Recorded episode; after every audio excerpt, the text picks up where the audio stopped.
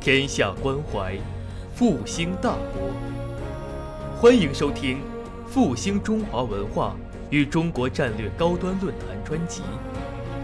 复兴论坛是由兴泉基金与复旦大学共同发起。复兴论坛致力于中华文化的探索，关注中国复兴的每一步。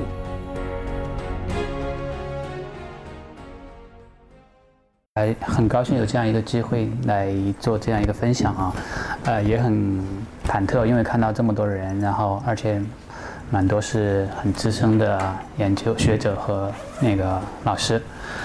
嗯，这个题目呢是。呃，讲那个民国初年读书人的一个信仰困境。其实呢，主要我核心是讲上海灵学会的一个主张，就是讲上海介绍上海灵学会。那么因为是个公益讲座呢，我尽可能把学术味儿呢，然后稍微减弱一点，讲点好玩的啊，大概就这样一个想法。希望能够不要太枯燥，如果太枯燥的话，你们可以告诉我，然后我就临时调整一下，谢谢。呃，那么我大概就从这样几个方面，大概从这样一些方面来讲啊。呃，首先呢，介绍一下那个呃，我们应该怎样带着怎样的问题来理解、来去看上海林学会，然后呢，简单介绍一下林学会，以及接下来就介绍他们的考察，林学会有哪些人，可能呃，以及他们怎么想的，他们怎么做的，大概这这样一些东西啊，以及产生了一些什么样的影响。我的声音会太小吗？会不会影响？我的声音会不会太小？可以听到吗？好，好，谢谢。呃，呃，那个，因为我们这是其实是一个宗教学的题目啊，其实是一个宗教学的题目。那么我们其实可以先在进入题目之前呢，我们可以先考虑一些我们其实很多人都会想到的一些问题啊，就比如说生者与死者的差别是不是是什么是什么是什么东西？呃，是不是有没有灵魂的区别？如果是的话，那么灵魂又是从哪里来的？在人死了之后呢，灵魂是不是继续存在？如果存在的话，是永久存在还是只存在一段时间？这些问题，今天很多人会困扰，古代也是一样的，中国是中国这样，西方也一样，这是人类面临的一个共同的一些困境，一个共同的问题。呃，那么还有一些问题，基本上每个社会、每一种文明都会面临的一些问题，比如说为什么我们经常会说好人命不长，坏人活千岁？这种这种。谚语背后其实是有一种情绪的，是觉得怎么社会这么不公平，对吧？那么实际上呢，在这种这种看法、这种抱怨，其实在任何文明里边都有，在任何社会里边都有，因为不可能有任何一个不可能有一个现实的社会是完全平等的、完全公正的，不可能的。那么，那么这个时候呢，基本所以说。因为所有的文明都会有这个问题，都会有这个困惑，所以说其实基本上各大文明里边都会有一些相关的补充的办法，就是会想设想有神是很公正的，非常非常公正的，那么你是任何东西都瞒不住他的，你的善恶都是完全瞒不住他的，那么在你死之后呢，他会做一个非常公正的裁判，而且做一个相应的惩罚。这些是各种文明里边都有的，是一个共同性的。还有就是，再比如说，那么我们还还会问到的一些问题，因为我们以前，当然我们这几十年，从至少从四九年之后呢，我们的无神论教育是比较是比较主流的啊。那么但是呢，也会有也会有问题啊。比如说，那么如果觉得人死了，因为如果从按照无神论的教无神论和唯物主义的话来说的话，那么人死了之后，那就是尸体，然后腐烂，然后灵魂没有的。那么因为灵魂不过就是人的一种心理活动而已。那么如果这样来讲的话，那么这个物质，这个尸体为什么不把它扔了呢？为什么要把它埋葬呢？埋葬是要花钱的，是有成本的，对不对？而且埋葬是要，尤其在古代的话，还要占领很很多耕地呢。对吧？我们今天还是火葬，这种成本的付出是为什么？为什么要付出这个成本？还有祭祀的时候，要要奉献那么多食物，对不对？还有做一些那个纸车、纸马、衣服等等，对不对？那么这里边涉及到一个问题，其实这个问题呢，从来就存在，一直没有解决过，从来可能也得不到解决。其实曾经有一个说法说，那个因为孔子讲“人焉知生非”，那个，哎。未知未知生焉知死吧，大概是这样的意思。就是说，我们的重心从孔子的角度来说，是不我们的重心要放在我们的人生的重心，我们的关注重心要放在现实，我们的活着的这个这个时间段。这话当然没错，但是人家又会问你啊。墨子就说，因为墨子说，你认为世界上如果没有鬼的话，如果人死了之后没有鬼的话，那你搞什么祭祀呢？墨子就问过孔子这个话，那么孔子。有一个回答，有一个回答说：“我如果说世界上没有鬼，死了人死了之后没有鬼的话，那么我担心这些人啊，就把祖宗的尸体随便乱抛了，就不用埋葬了。那么我如果说有鬼的话，又很担心一个问题，我们会把所有的生存作用，这叫养生，那个呃，誓死防身啊，就是把那个。”我们的生我们的生存资源都用在死人身上，你花量大量的财富去做祭祀，跟死亡之后的这些事情有关的，跟祭祀有关的。那么人的活着的时候，这个生存资源本身又被挤占了，对不对？这也是都是人的一些困境，都是一些矛盾。其实，在西方社会这些方面是一样的，因为包括我们说基督教，呃，这里我不扯远了，我们我们过会儿。啊，涉及到可以提提到一点，嗯，那么关于灵魂呢？什么是灵魂的话，其实有一些看法。这个有一个宗教学的看法，是一个比较集中的，是一个比较宗教学里边比较通用的一种看法。是其实是一十九世纪的一个啊人类学家爱德华泰勒讲的。他讲，他说人们的灵魂观念是怎么产生的？他讲。他们，他们指的是他所谓的原始人啊，就是处于处于低级文化阶段的能独立思考的那些人。那么他，他们这些人力求了解：第一是什么构成了人生和死的肉体之间的区别？是什么引起了清醒、梦、失神，就是失魂落魄的那样子啊？疾病和死亡是什么东西引成了造成了这些现象？第二，出现在梦幻中的人的形象究竟是怎么回事？我们梦见的那些人，我们梦见的我们的已经去世的亲人是怎么回事儿？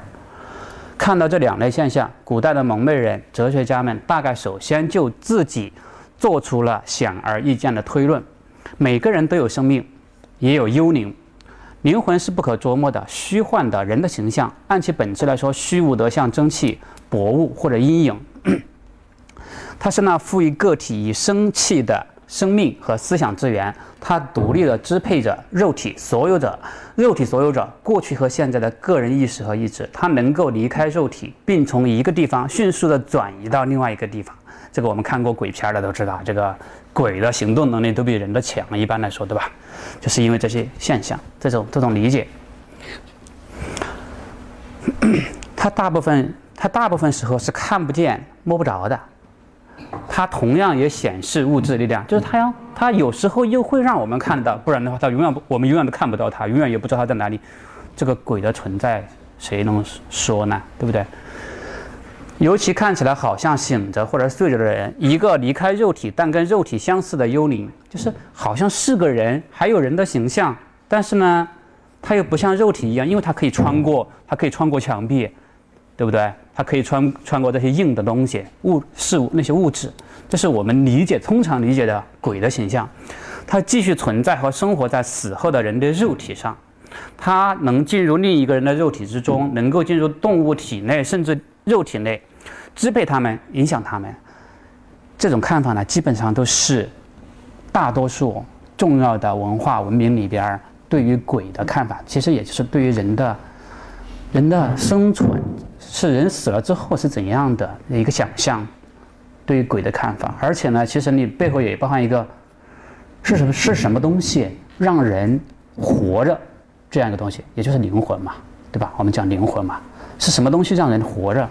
人活着的时候与死后之后的这个肉体本身有什么区别？区别是什么？这都是人们的对这些重要问题的看法。那么会有一些相似的、比较相似的一些结论。好。但是呢，有个问题，但是有个问题，这最近几百年吧，最近一两百年，其实最近两百年，尤其。因为最近两百年呢，那这个人类的一个社会发展发生了一个很重要的变化，就是现代科学技术本身呢发展非常非常的迅猛，对吧？这是一个非常重要的变化，而且是席卷全球的，席卷全球的这样一个变化呢，本身会产生一些对于我们先前想的这样的对于鬼魂啊这样一些问题的看法，造成了一定的压迫，造成一定的否定。这个否定呢，有时候并不是说就一定能够。你科学真的能否定鬼神的存在吗？其实是没法证明的，没法证明或者没法证伪的。但是有个问题，很多以前我们觉得这个是鬼，这样一些问题的解释被科学解释掉了，被科学解释掉了。举个例子来说，以前出现了瘟疫，人们会觉得这个地方有瘟鬼出现，对吧？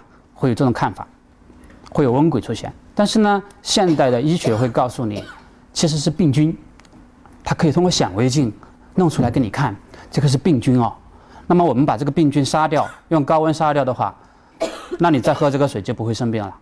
那么它会通过这种方式，而且呢，它是有相关的实践的，这种它是有技术的，这东西对对人来说是很有说服力的，是很有说服力的。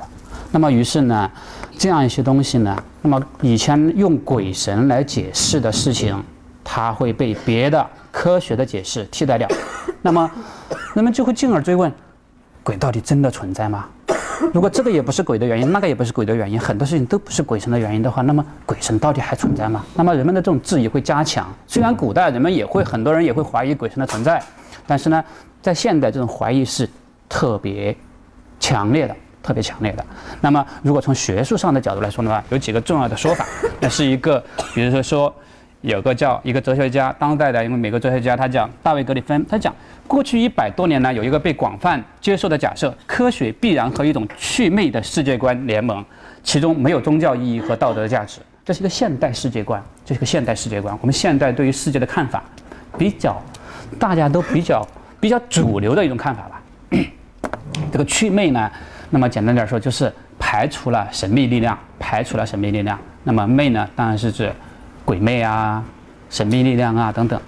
那么还有一种说法说，那是呃二十世纪初德国的一个一个重重要学者马克思韦伯讲，现代的自然科学家总是倾向于从根底上窒息这样的信念，即相信世界上存在着意义这种东西。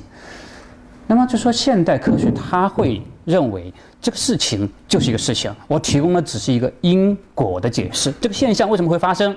那么这个现象本身有没有意义？不是他要，不是现代科学所要思考的问题。那么这里边涉及到也是一个跟趣味这个事情有关的。还有，那么韦伯因另外一句特别有名的话叫“只要人们想知道”，就是他讲现代社会啊，在讲现代社会。现代社会的话，只要人们想知道，他任何时候都能够知道。尽管我们现在某些事情我们还解释不了，但是呢，我们我们会告诉你。科学家会告诉我们，这只是我们暂时解决不了而已，将来会解释的。那么，这是一种大家都比较有信心对这种看法，比较有信心。从原则上说，再也没有什么神秘莫测、无法计算的力量在起作用，人们可以通过计算掌握一切，而这就意味着为世界除魅。这个除魅，也就是像前面讲的去魅啊，人们不必再像相信这种神秘力量存在的野蛮人那样，他讲这个是就是原原来的那种。落后的、原始的那样一些人一样，为了控制或祈求神灵而求助于魔法。技术和计算在发挥着这样的功效，而这比任何其他事情更明确的意味着理智化。这个事情，我来举一个具体的例子。我们坐飞机的时候，在飞机在云层上边有没有看到过下雨？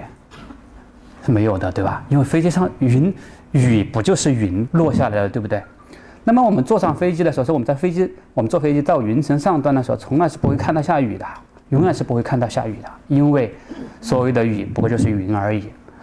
但是这个知识，人类社会才知道才几百年而已，才几百年而已。在古代社会，基本上全世界都有求雨，庄稼要枯萎了，没饭吃了。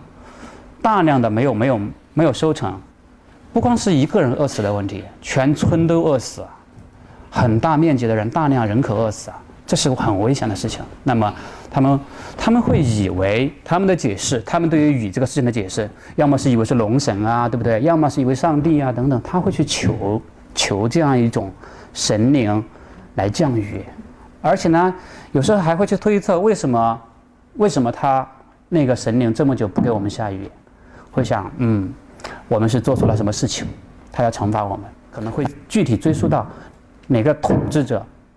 哪个领导做了什么措施，统治的太糟糕了，那么要所以说他要惩罚我们，他要惩罚我们。所 以说中国古代，那么求雨这个事情是一个很严肃的事情，那是要官方亲自做的，官方官县官以及上面的朝廷的人带着做的，带头做的。那么甚至包括皇帝也是一样的，也要去求雨的，是很严肃的事情。好，但是呢，现在问题就是，你看我们我们坐到我们我们坐飞机到云层上边了，我们就知道这个事情。现在没有人求雨了呀，基本上没有了，基本上没有了。而且你真要现在求雨，是比较荒唐、比较好笑的一个事情。好，那当这现代世界观就是这样一个这样一个科学的世界观，比较比较主流的。但是有一个问题就是说，他讲把这个意义，把人的生命窄化掉了。就是让人觉得有些事情不能接受，很多人都不能接受。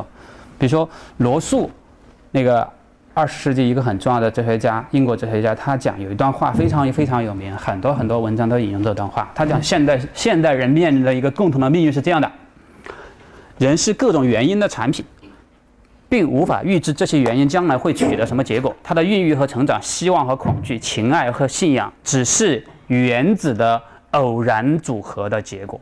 这就是一个典型的现代的机械世界观、原子世界观，没有哪一种热情、哪一种、没有哪一种英雄主义、没有哪一种强烈的思想和情感能超越坟墓而维持一个个体生命。简单点说，就是坟墓就意味着一个人的完全的结束，完完全全的结束。古往今来，所有的努力、所有的奉献、所有的灵感、所有如日中天的人类天才，都注定要在太阳系的。无涯死亡之中灭绝，完完全全的灭绝，而整个人类成就的殿堂必然无可避免地被埋葬在毁灭的毁灭中的宇宙碎尘下，这可能会引起争论，但所有这些是如此的确定无疑，以致任何哲学否认它都不能站得住脚。这是，当然这是罗素的一个看法啊，而且而且其实在一定意义上也代表了一种相当主流的看法，就认为。因为这是一个无神论的一个唯物主义的这样一个世界观念，那么会认为那当然人死了之后，人就是一了百了了呀，就是完完全全的一了百了。那么这是一个现代的世界观，但是他会很多人是没法接受这个事情，很多人是没法接受这个事情。那我今天要讲的，我今天要讲的那个，那么我这个地方呃有有讲了两有两个有两段话啊，有两段话是晚清民国初年的时候。有些人有两个人提出来的问题，这就是他们的困惑，就是现代世界观给他们造成的困惑。有一个人说啊，写了一个小说啊，就是秀香小说上边的一篇文章，一篇小说，里边有个人提问：“请问神住在哪里啊？在空中吗？空中都是空都是空气，空气之上是行星的轨道，就是这些星星球啊。那个时候他们是有科学知识了，科学知识传进来了。”是有乘气气，世界上有别的国家有乘气球，那个时候有那时候飞机还没产生，气球乘气球遍游空中，哎，而且呢还跑到大气层之外，这个肯定是假的啊。呃，并出气界而窥他行星之表，未闻呃遇得一神，就是说乘个气球然后到别的行星上去，这个当然一定是假的啊。然后到其他行星上去看，从来没有遇到过一个神呀，也没有跟任何一个神没见到过，也没听到过。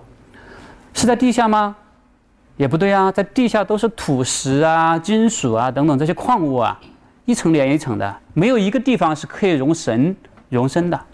矿物以下全是热流质，就是地球核心的那个高、那个非常非常热的这样一种流质。神触之，如果神是碰到它的话，马上就会被化了、被融化的。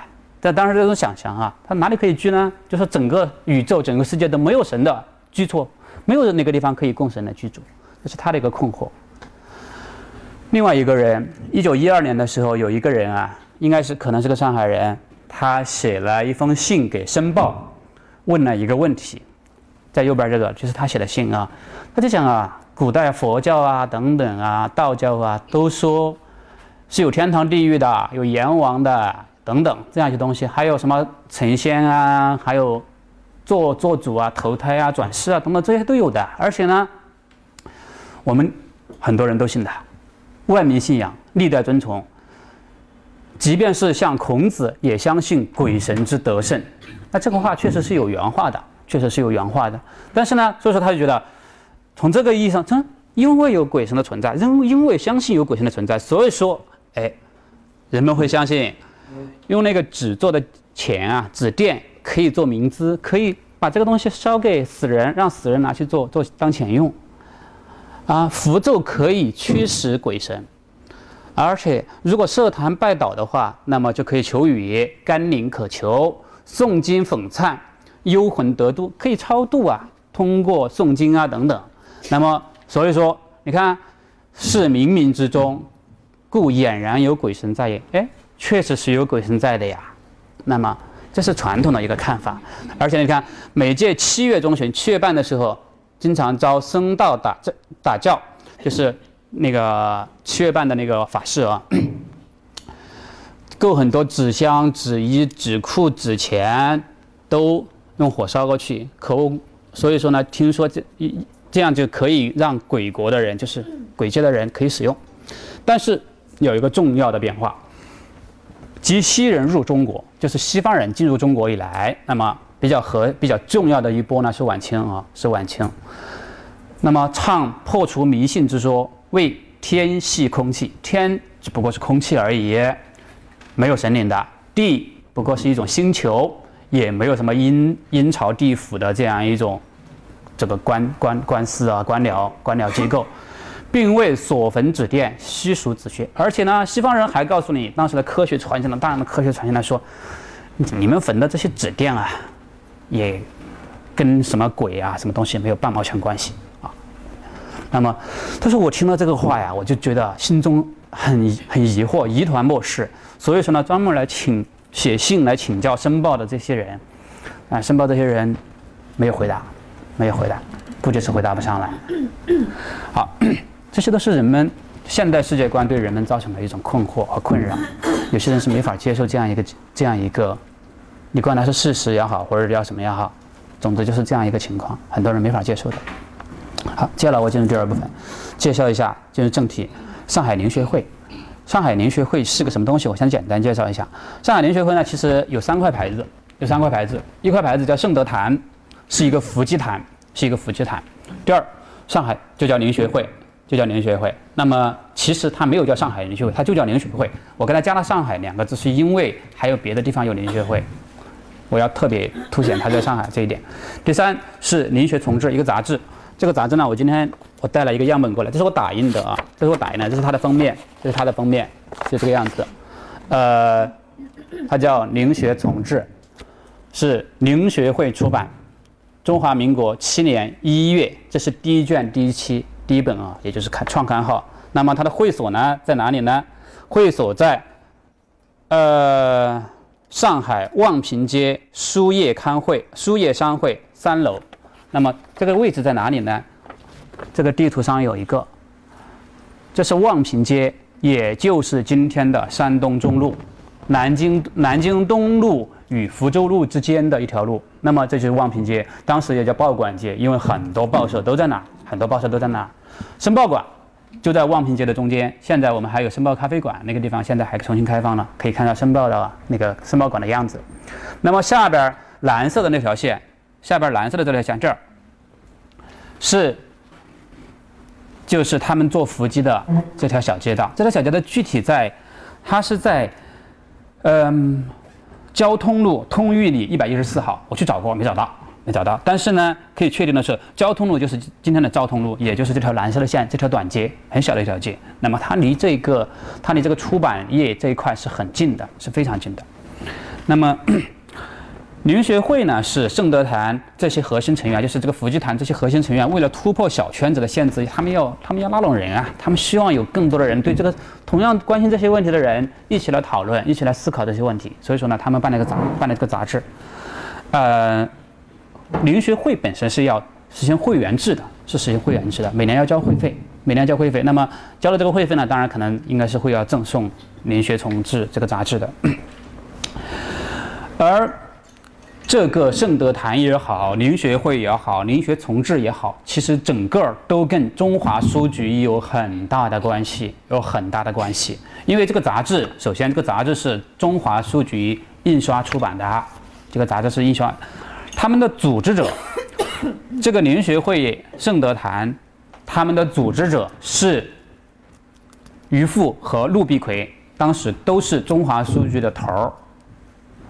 那个董事都是董事，那么是他们的老板。那中华书局和商务印书馆在这个位置上边，在这个位置上边，在那个是什么路来着？那也在这个报馆街附近啊。现在那个路口那个那个东西已经没有了，那个那个房子已经没有了。中华书局和商务印书馆都在那个十字路口上。我们要知道，商务印书馆成立的很早，然后中华书局呢是。陆必奎就是我们的我们的主角。陆必奎是在商务印书馆以前是工在那里边工作，后来是从里边独立出来，自己单立单列成立了中华书局。但是呢，选的位置还在那个十字路口，还在那个十字路口。所以说呢，这是一个死对头，这两家公司是一个很强的一个竞争关系。但这，嗯。我讲的这个圣德坛啊，圣德坛是一九一七年成立的，是他们的第一次活动，第一次伏击活动是在当年的农历八月十八日晚上七点，两个时辰，两个时辰，两个时辰四个小时啊，很长的，然后要搞四个小时的伏击，而且开始那将近一年吧，基本上是每天晚上都这样，基本上每天晚上都这样，这个活动频率是很高的，活动时间也是很长的。其实想想啊，你都不知道怎么能天天每天晚上持续那么久，让我每天晚上看两个小时的书我也做不到呀，对吧？他是他们都有那么多那很大的热情，很大的热情，但后来慢慢慢慢减少，后来呢，就是到一九一七年秋天持续到了一九二零年左右，一九二零年左右，然后呢就衰败下去了，就关掉了，关掉了，这个这个杂志就停刊了。这个杂志一共出了十九期，因为后来脱期嘛，并不是每个月都有了，后来就脱期了，一共出了出了十九本。一共出了十九本。那么我们做这个研究，了解这个东西呢，了解这个组织的主要的材料，就靠这十九本刊物，就靠这十九本刊物。好，那么伏击是什么东西？我们其实我相信好，尤其这里边很多老先生，我估计很多人都知道哦。伏击呢，这个击呢，其实可能原先的写法应该是跛鸡的箕，应该是跛鸡的箕啊，就是一种。竹编的一种家用的厨具吧，那么它是两个人扶着，两个人扶着抬着，然后呢上面插支笔或者筷子，然后下边有个沙盘，下边有个沙盘，那么俩人进入一种哎入神状态吧，一种入神状态，然后呢这个这个笔呢或者这个筷子呢会在沙盘上写字，你问他什么问题，他回答你什么东西，那么大概是这个样子的。那这里有一个照片儿。其实网上搜伏击的话，可以搜到蛮多照片，还有视频，还有视频。因为现在还有，现在还有，现在的中在哪里比较多呢？台湾是公开的、合法的，所以说台湾呢，据说在大街上都能看到。然后大陆比较隐秘，主要是在呃广东和福建，广东和福建，呃江浙一带也有，但是呢已经不太多了，已经不太多。听说他们在嘉兴，在嘉兴看到过。那么。那个鸡，第一个鸡呢，一个占，呃，一个弯钩那个字呢，那个鸡呢是占卜，就是占卜的意思啊，就是占卜的意思。那么，伏击是历史很悠久的，大概可以追溯到唐代，大概可以追溯到唐代。但是呢，呃，有一点比较，在宋代开始，尤其是明清，在。上海在江浙一带，在江浙一带是非常非常的流行，在读书人圈子里边非常非常流行。嗯，据说当时按照那个许地山的研究说，当时每府每县都有祭坛，每个县都可能都有这些东西，尤其是江浙，简直有不信鸡谈不能考中的心理，就是考科举啊，就考科举啊。不知道你们有当老师的，不知道现在学生，现在学生，我那天看一个视频，网上搜搜搜搜那个伏击的视频，成都的几个女生，一个宿舍的四个女生，要考试了，期末要要期末考试了，他们就要看一下，想知道是考什么题，他们就伏击了，他们就伏击了，他们但是他们伏击的办法其实很简单，就是笔仙儿，笔仙其实是一种变一种简化版的伏击，不知道有没有玩过笔仙的，就是一种简化版，大概是两个人，然后以什么样的姿势，然后把手。这样子夹着笔，然后在上边儿也是在纸上写字，呃，据说是可以写出来的。问什么问题可以回答的？据说很准确，我也不知道，我没玩过，因为我我专门去想问过一个玩过这个人，玩过这个啊那个笔请笔仙的人，我们家一个亲戚，然后我说你能不能啥时候表演给我看一下？他说打死不弄了。他说原来跟他原来带他玩笔仙那个人后来暴死。他说再也不敢碰这个东西了。你看这种这种背后的心理是很好玩的啊，是很好玩。好，那么这个杂志呢就是这个样子啊，这是《林学同志》第一卷第二期，就第二期的这样一个封面。这是这是伏击出来的画像，伏击出来的画像哦。好，右边是伏击出来的，就是所谓的降降那个降下来的神。写的“圣德坛”三个字，当然，因为可能是我不知道，因为没有写的很清楚，我好像不太清楚他们到底是用沙盘呢，还是已经笔墨了啊？那么这个有可能是抄写下来的，可能是抄写下来的，这个我没有细究过。啊，大概这样一个情况。第二，第二个是观音菩萨，对，蛮胖的啊，对，这个大概就是这样子。他们每一期杂志有一个轮值的普轮值的神啊，要么是佛教的，要么是道教的，都有。比如说济公也来过，然后观音菩萨也来过，好多好多神，好多来死了好多年的。比如说什么唐代的呀，一个著名的文人啊，请下来，还请过托尔斯泰，啊对，还请过托尔斯泰，对。好，接下来我要介绍一个成员网络，是就是是一些什么样的人，在二十世纪的中国还会来做这样的事情？然后我们还是很想思考啊，因为其实。比如说我，我虽然也知道我们今天很多人还有一些地方有类似的活动，但是问题在于他们通常是民间的知识不是那么丰富的人，对吧？说那么读书人阶层，我们看到的类似的这样的活动，我们确实看的比较少了。那么所以说呢，我们相信读书人呢，这个阶层呢有一定的思考能力，对吧？有一定的思考能力和反思能力。那么所以说呢，我觉得他们来考虑这些问题的时候，那么比我们去民间看。那个会更有意思，会更有说服力吧？也许，或者他们的更深的面对着这些问题，那么可以赤裸裸的表现出来。我们看他们在想些啥。这一点，这一点意义上呢，我觉得这个杂志就特别厉害的，就是它如实的记载了当时的很多活动，很难的这份材料。因为别的搞这种类似活动的人，这些材料通常是不留下来的，或者留下来也没有出版。因为有些他们做伏击的话。明清以来的伏击，他们也会记录，也会记录，但是这些材料基本上都丢失了，基本上都丢失了。但是这个杂志留下来了，所以说它有很多可以看的，有很多可以看的，看他们在想些啥。好，那么我首先就要来看一看，是一些什么样的人，是一些什么样的人在做这个事情，他们出生于什么样的背景，他们是什么样的知识背景，是学的科学比较多呢，还是传统的文化比较多？然后，他们是怎么这样一群人是怎么走到一起来的？是怎么走到一起来的？然后，好，先看一下，它有个会员制嘛？会员制呢，他们是很公平的，很公开的，八次公布，八次公布他们的收支，一分一厘的收收支全部公布，全部公布。所以说呢，这就看得比较清楚，有会员制，甲、甲等、乙等、丙等和丁等，甲等是最低的，甲等是最低的。年费三块，大概我数了一下，应该有二百五十人左右，没有细数啊，没有细数，二百五十人左右。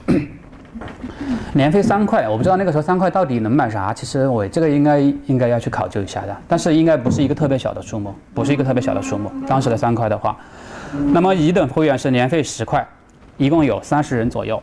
丙丙等是年费二十五块，三人。丁等是年费五十块，只有三人，还有一些捐赠者，还有一些捐赠者。捐赠者主要是上海和无锡的一些企业家，一些企业家，他们的有些捐赠量蛮大的。这里边核心会员就是丁和丙两等会员，也就是出资最多的那帮人，也就是六七个人，加上经常参加活动的乙等会员等等，一共也就十多十多人是最核心的成员。那么甲等会员基本上不怎么参加活动，基本上不怎么参加活动。好，这里边有个问题啊，这些读书人，他们通常不是掌握这个伏击技术的，伏击也是要技术的，并不是说我们俩随便抬个抬个笔，然后我们就能画出东西来的。这里边也是有他的，就相当于你说他做道场啊、做法事啊，背后都是有他的专门的秘传技术的嘛，对不对？秘传知识的。那么有个技术核心是父子三人，父子三人都是无锡人，都是无锡人。杨光熙是父亲，他的儿子杨锐和小儿子杨灿，这三人呢，杨光熙简单介绍一下。不好意思，我这个 PPT 做的不太好，这个字有点小。一八六八年到一九三八年，字雨清。然后，江苏无锡人，擅长书画，曾经当过张之洞的幕僚，还当过山东沂水县的县令、县长。他自己说呢，早在一八九三年的时候，也就是他二十多岁的时候，他在武昌的时候，做幕僚的时候，就曾经见识过一个同他的同事喜欢搞伏击。后来在浙江呢，也见过别人做这个，而且呢，他被人拉下水儿。亲自充当机手，就是抬这个、抬这个、那个、那个器具的。从此呢，他抬了几次之后，他觉得这个，他开始，因为他和他他哥哥一起抬，他说，他怀疑是他哥哥引引导的，他在写字。但是他后来他哥哥说是你在引导，因为于是就他们俩这样子说，两人都排除了，都不是我在引导，那一定得有第三个引导了。所以说他们觉得从此深信不疑，觉得真是有鬼神了，啊。上海，他是，他是上海圣德坛的发起那个就是这个这个活动的发起者，他是他是发起者，也是呢那个技术核心，他是谭董，谭董呢相当于董事吧，他们相当于也是个董事会，谭董。那么杨锐他的儿子大儿子叫杨锐，字瑞宁，是圣德坛谭政。谭政的话，我相信其实中如果从宗教学的意义上来说，可能相当于是一个神职人员一样的，应该是个神职人员，他是个负责这个活动的，负责这个伏击活动的一个真正的名义上的，呃正式的这样一个身份。杨锐呢，呃，这个后边那个杨灿呢，是一个相当于是个替代啊，是一个是一个就是属于杨锐有事情了，然后然后杨灿来来来负责这个事情。好。接下来就是他们的成员。我们先看丁总会员。丁总会员于父是最核心的，于父是最核心的。于父呢是江苏无锡人，字仲环，是举人，曾经考过举人啊，参加过康有为发起的公车上书啊，是不是一个很旧的人啊？也还算有点新啊。一八九八年还与吴志辉、丁宝书、杜思成、曹全等人在无锡创办了一个学校，他们自己编教科书。那个教科书很有名啊，在当时非常有名，发行量很大。一九零一年当过江苏省的咨议局议员，也就相当于人大政协代表差不多吧啊，大概就这个层次。一九零二年与连全、丁宝书三个人在上海共同创办文明书局，光还参加过，还加入过同盟会。辛亥革命后还当过无锡县的民政署民政长，无锡市的。公所无锡市公所总董，国民政府教育部秘书这样一些职务啊，还是有一些，还还是说他跟新的这一东这种社会还是有一定的联系的，联系还比较紧密。一九一五年呢，文明书局并到了中华书局，中华书局是一九一二年成立的，然后呢，一九一五年这个文明书局并到中华书局里边的余父呢，当担任的是中华书局的董事，印刷所的所长。一九一七年，曾经与丁福宝等人在无锡发起过少年进德会，他是这个事情的一个核心发起人，核心发起人，而且他是基本上每次活动他都在，基本上都在，除非他特别有事情。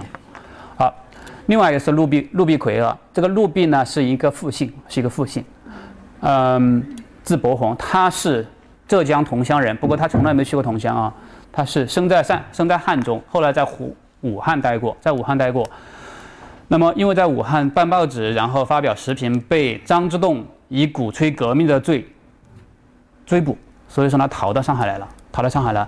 然后呢被文明书局的余父聘为乡里兼编辑，那后来曾经担任过商务印书馆的编辑。他后来就先在文明书局余父那个地方担任呃助理编辑，后来呢又跳槽跳到了商务印书馆，但是他跟余父的关系一直比较好。一九一二年，他自己成立了单干了。他成，他与陈颖、戴克敦在上海三个人，在上海成立了中华书局，是中华书局的三个股东之一，是也是中华书局的真正的操盘手。其他两个基本上就是出出钱，然后不管事儿的。然后他是，他是真的操盘手，他也是圣德坛活动的最重要的参与者，基本上每次都在，基本上每次都在，而且出的钱也蛮多的，还捐过一堆香炉。嗯，好，另外一个是吴敬渊、吴有伦啊，他的他名吴有呃名有伦。字敬渊是常州人，但是当时的当时的无锡属于常州还是常州属于无锡，对吧？当时是没有分家的，当时是没有分家的。那么其实也是那一代，他们都可以算老乡，都可以算老乡。他是清末的一个秀才，曾经当过湖南的一个县一个县长，呃，后来是著名的纺织企业家、银行家，是非常非常无锡非常非常有名的企业家。一九一六年，呃，一九一六一六年一七年左右的时候，中华书局那个时候因为扩张太快啊，成立出去扩张太快，然后这个周资金周转失灵，有点儿基本上要垮了，基本上要垮了。那么这个时候呢，吴有伦来来上海参加那个盛宣怀的葬礼的时候呢，被拉到这个被拉到这个呃这群人里边呢，然后出资呢就是参参股成了中华书局的。重要股东是一个股东啊，所以他跟这几个人都跟中华书局有关系。从某种意义上，他们都是中华书局的人，可以这样来说。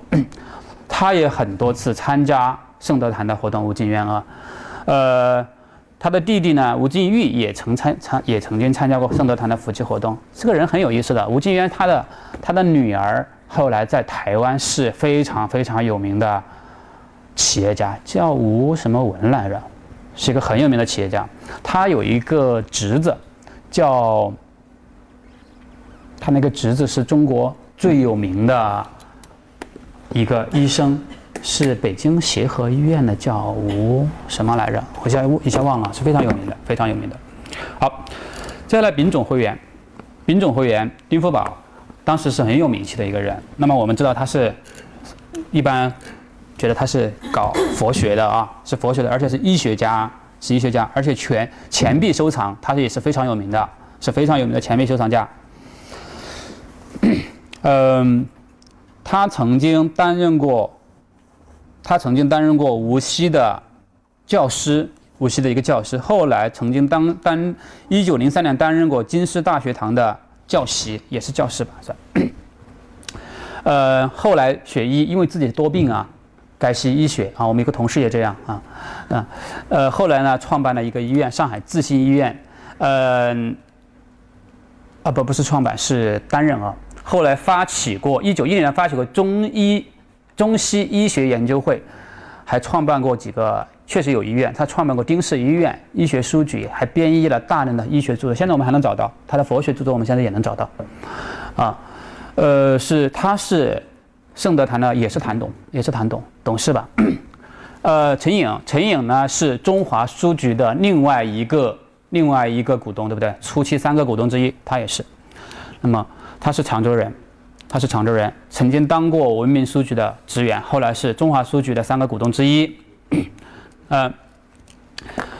这个圣德坛的开坛呢，有这样一个故事啊，就是说陈颖呢，某一天他本来经常去伏击坛，因为上海当时不止这，这不是第一个，上海当时是有别的伏击坛的，在南市那边就有，就是，那么他们当时那个陈颖，就是这个陈协公，他要去一个伏击坛去问，去问事情，他有什么事情遇到困惑了，然后要去这个地方去去求解，去求神。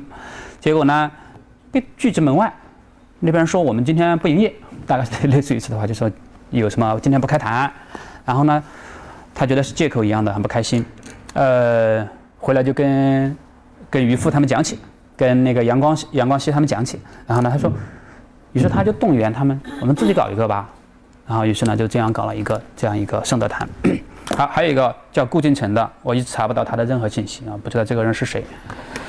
如果有谁知道的话，可以告诉我，谢谢。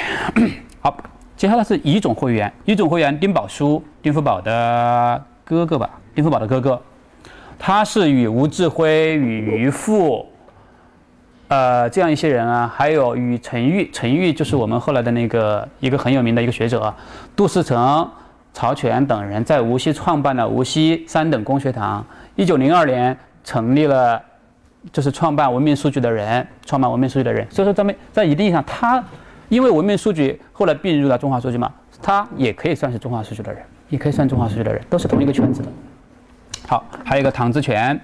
因为他驼背儿呢，后来就改号改名唐驼，也是常州人，也是常州人。他是中华书局的印刷所的一个核心人员，印刷所的核心人员，而且是在据说在印刷技术上做出了很大的贡献，是最早把国外的一个什么技术、高新技术，然后引回来，然后就是仿制成功的那样的啊，仿制成功的这样一个。好，还有一个汪文普，汪文普是一个当时应该是蛮有名的一个文人，是当然蛮有名的一个文人。呃，书法家也是常州人，参加过民社啊、南社啊等等这样一些文人团体，而且当担任过书报的主编，当过担任过书报的主编。后边还有个故事会提到，这里不再讲。好，一个另外一个叫高思显的，高思显呢是中华书也是中华书局的人，他是美术部，而且呢还做了一些重要的编辑作品啊。主持集教系四部备要啊，引印古今图书集成啊，等等，都是他们做的事情。那么这帮人基本上都是中华书局的人，基本上都是中华书局的人。好，接下来乙种会员，乙种会员沈斌，这个我不我不细讲了。他是毕业于上海圣约翰书院，哎，是圣约翰大学的前身啊，西学呀。嗯。他也参加这个活动的，他也参加这个活动。好，他是他在一九一九年，他一九一七年进入中华书局工作，所以说他也是中华书局的人。徐堪是四川的一个同盟会的一个革命者，呃，逃亡上海，逃亡上海，但是呢，在逃亡上海时候呢，参加了林学会，一个一个短期的会员啊，还有个叫赵奎，呃，是无锡的一个企业家，是无锡的一个企业家，应该是蛮有名的一个啊，蛮有名的一个人，一个叫于觉的，于觉，也叫于冰城，是一个书画家，是个书画家，他很有名的是。在无锡的，在苏州的苏绣界，他是一个非常传奇的人物，尤其是他夫人，尤其是他夫人是一个传奇人物，很重要的，是很重要的。今天讲苏绣还会讲到他夫人。好，另外一个是庄士敦，庄士敦呢是一个西方人，就是宣统皇帝的老师吧，宣统皇帝的英文老师。好，他是英国的苏格兰爱丁堡的人，毕业于爱丁堡大学、牛津大学。一八九八年派往香港工作，一九零四年山山东威海卫英国租界地工作，熟练掌握英中文啊。一九一八年接受聘请担任溥仪的英语教师。那么他，而且呢参加了，还参加过，还担任过陈焕章创办的孔教大学的讲经大师。所以说呢，他跟孔教会也是有联系的，也是有联系。那么他跟这个活动呢，他也成为他一个正式会员。他后来回国后呢，担任了伦敦大学的汉汉文教授。好，另外一些甲种会员有蛮多人。甲种会员里边很有名的一个人钱基博，钱钟书的父亲，钱钟书。但是呢，没看到过他参加活动，没看到过他参加活动，也没见过他写过什么信啊之类的，问过什么问题没有的。那么我就怀疑，我就怀疑，可能只是因为这种他们都是无锡的地方精英这样一种圈子，然后像募捐一样的，可能拉入进来。这个具体不太清楚。但是呢，钱基博自己的思想本身是。还是比较偏旧的，还是比较偏旧的。他跟他们的，包括对道德的看法等等，跟他们还是比较接近的。所以说，我觉得这个意义上呢，他们仍然有他加入的一个理由吧。这个没有做，可以做具体考察，但是现在没有没有做具体考察啊。好，一个叫于庆恩的，是一个在，是一个拿过医学博士学位的一个一个一个人，是学拿的是学的是西学哦。一九一二年到宾夕法尼亚大学医学院进修过。就是获得过公共卫生学博士学位，回国之后在上海呢开了一个那个，还开了一个诊所，还联合严复庆、伍连德等人成了中华医学。严复庆是复旦的那个复旦医学院的那个创始人吧，应该是对不对？是任校长，很有名。呃，曾经兼任《中华医学杂志》的主编，是也是蛮有名的一个人啊。还有一个叫秦玉流。也是无锡人，也是无锡人，但是江苏太仓人啊，基本上都是无锡和无锡和苏州的人，而无锡和常州的人比较多。啊，秦玉流呢是一个革命家了，是一个革命家，是后来是担任过无锡的西京军政政分府的总理。南京政临时政府成立后，任总统府秘书、同盟会无锡分部部长，都不算是这些人都不傻吧？看他们的资历，对吧？都不傻吧？也不能说这个这是一愚蠢的封建迷信，对不对？这样子简单打打发，我觉得太、太、太、太粗暴了，对不对？不能说他就简单就是一个迷信就完了。这些人是有脑子的，我觉得脑子可能比我们还顶用一点。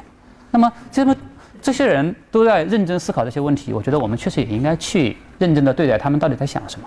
所以说我呢做这个研究呢是有这样一个想法啊，还有另外一些人啊，这些我就不再讲了。有一个人叫江抗虎，很有名的。江抗虎后来是革命家，然后闹过蛮多事情啊。这个曾经呢，呃，他是江少元的弟弟，同父异母的弟弟。那江少元是中国近代最重要的宗教学家啊，他曾经担任，他留学过日本。他在留学过日本，一九零一年回国，被袁世凯聘为北洋编译局的主事负责人，后来担任过刑部主事和京师大学堂日文教习。辛亥革命后游历日本和欧洲，投稿吴志辉在巴黎主办的新世纪杂志，宣传无宗教、无国家、无家庭。哎，这个特别好玩，你讲无宗教，你又搞这玩意儿，我觉得真的很稀奇啊！当时，所以说我就特别关注他这样。行，辛亥革命后组织社会主义研究室，啊，那个时候社会主义是。已经传家，当然社会主义是我们后来的社会主义不太一样哦。不久将其改组为中国社会党。一九一三年二次革命爆发后，中国社会党被袁世凯解散，江抗虎呢就转到美国当加利福尼亚大学中国文化科的讲师，华盛顿美国国会图书馆东方部这边馆员吧，是是什么？他帮他将家里边一万三千多卷图书呢捐赠给个这个图书馆，然后呢被当时的美国总统威尔逊总统呢亲自授予博士博士头衔。他在美国期间写过一本书，叫《天线管魁》。天线管魁没看到过这本书，我现在没找到。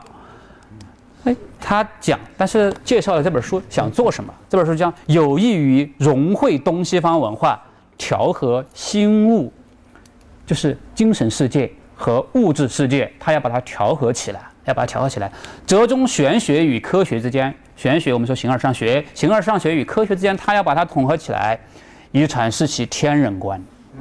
就也就是天，我们可以说神神灵世界吧，天与人的这样一个关系，很显然是一个宗教用心的，是一个很典型的，很显然是一个宗教用心的这样一种这样一个著作。虽然没看到这本书，好，别的呢，这个张曾涵和张曾谦都是张晋江的弟弟。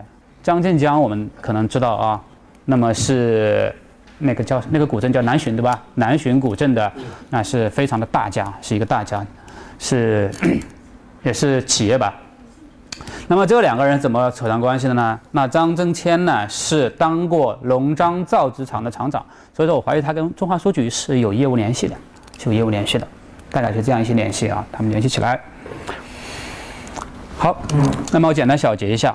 那么总体来上，我们刚才这样一些介绍呢，就可以看到林学会的成员基本上都是当时上海的，在上海活动的。经济精英和文化精英，尤其是出版商、企业家、编辑、教育家、学者、书画家比较多，都是文化人啊，文化水平文化水平比较高，知识结构呢比较偏旧，比总体上比较偏旧。当然，虽然也有少数人留过学，那么还有一些人曾经获得过科科举的功名，对心学呢，就是对于科学呀、对于西学呀有一定的了解，但是呢，呃，受过系统训练的西学训练的人不多，这样这样一些人哦。他们连接在一起的，其实就是主要是两点：第一，地缘；第二，业缘。他们是老乡，他们是老乡，而且很多人以前曾经就是朋友，以前以前就是朋友。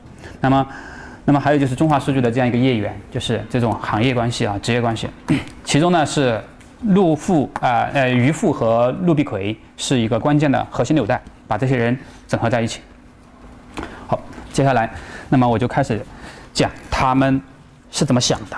他们为什么要做这个事情啊？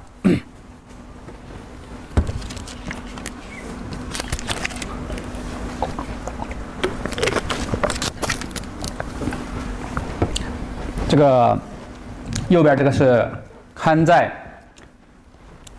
第一卷第二期上边的一个特别灵学会特别广告。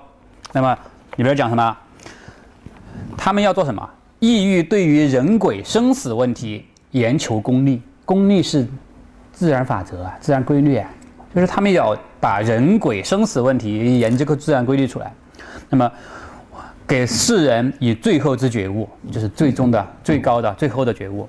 所以说呢，他们他们对当时的时代的判断是什么？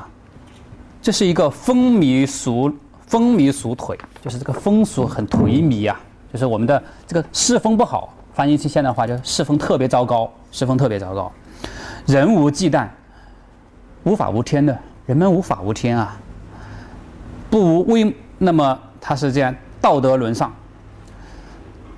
那他要让这些人啊，他要让人们知道，冥冥之中还是有鬼神在看着你的，他要做这个事情。那么他相信呢，我们这个活动呢，办这个杂志呢，对于世道人心可能还是有一点帮助的。他是这样的看法啊，这是他们的用心，其实很清楚。而且还有一个问题，他们做了这些活动之后呢，他们相信鬼神是真的在的，因为他们实际上有感受呀。那么他们是这样看法啊。好，而且呢，他讲啊，现在这些现代的相信科学的这样一帮人，受过科学教育的这帮人，他们怎么样？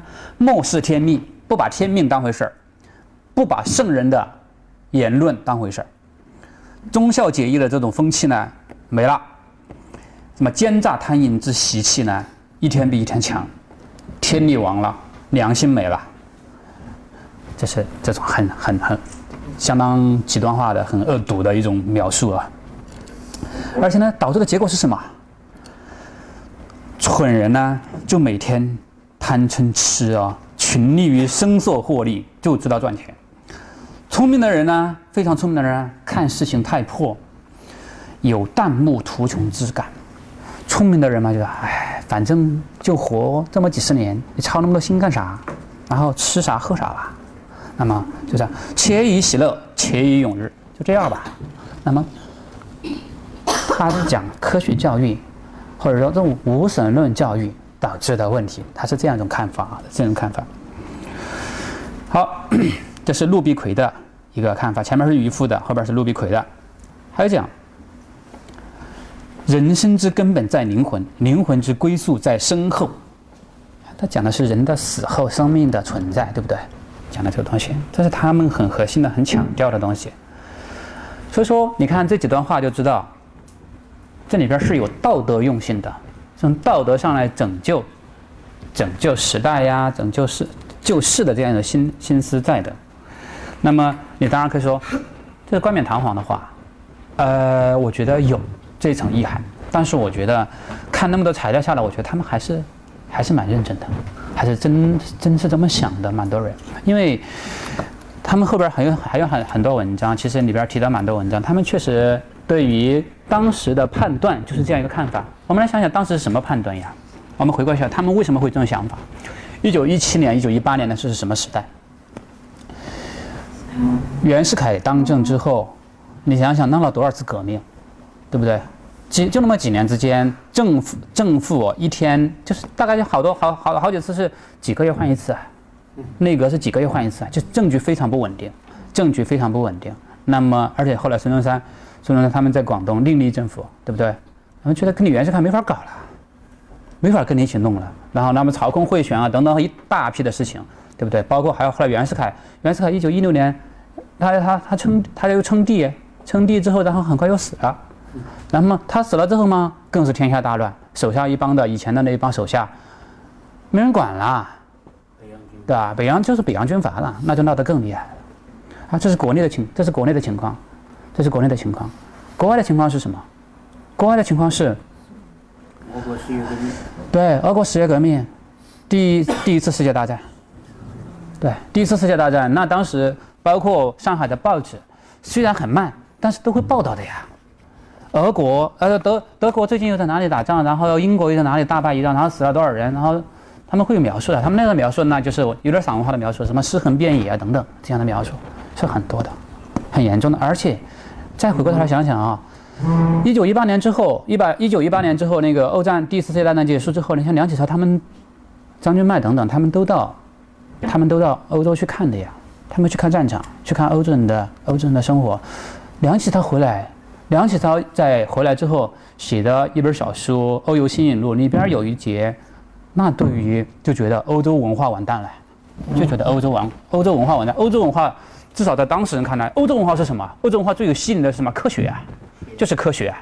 因为整个从近代以来的欧洲西方文化，对于中国来说最有吸引力的、最有最有说服力、最强悍的东西就是科学，对不对？不是什么，不是什么亚里士多德、柏拉图之类的，首先是科学。那么现在觉得，你看这场战争使用了大量的高科技武器，我们知道当时坦克已经来了，对吧？一战的时候已经有坦克，那么杀人是很厉害的，确实很厉害的。那么他们就把这些东西呢，整个战争都归到归咎于科学，归咎于无神论的科学教育，以无神论为底色的科学教育，有这样一个归因啊。那你看，像那个里边讲的那个汪汪文普、汪南高就讲，我们做这个事情啊，讲灵啊，灵学灵学是讲人的有灵魂的。灵之始义大矣哉，人为万物之灵，其禀于天也，一也。就是人啊，都从天那个地方获得秉性，心相近，习相远，大家都是一样的。但是呢，问题在于知于分呀，善恶判呀，就是但是后来你看，有些人，有些人是好人，有些是坏人。那么，那么如果区分这样好人和坏人的这个时间段有限，仅只有数十寒暑之所系，只有几十年的判断，死后之后，他生前是好人也好，坏人也好，死后都一样啊，反正都是都是灰，都是灰。那么觉得这个不能接受，那么这个咒之曰须臾之说也。就是只有很短暂的。如果你觉得人死了之后什么都没有的话，那么我生前的时候为什么要那么辛苦的做好人呢？那么这他的一个他的一个看法，他的一个。那么既然如此的话，悉足以分尧桀之是非呀。尧和桀，一个是暴，一个是善君，一个是良君，一个是暴君啊。为什么我为什么要去辛辛苦苦做做做做良君啊？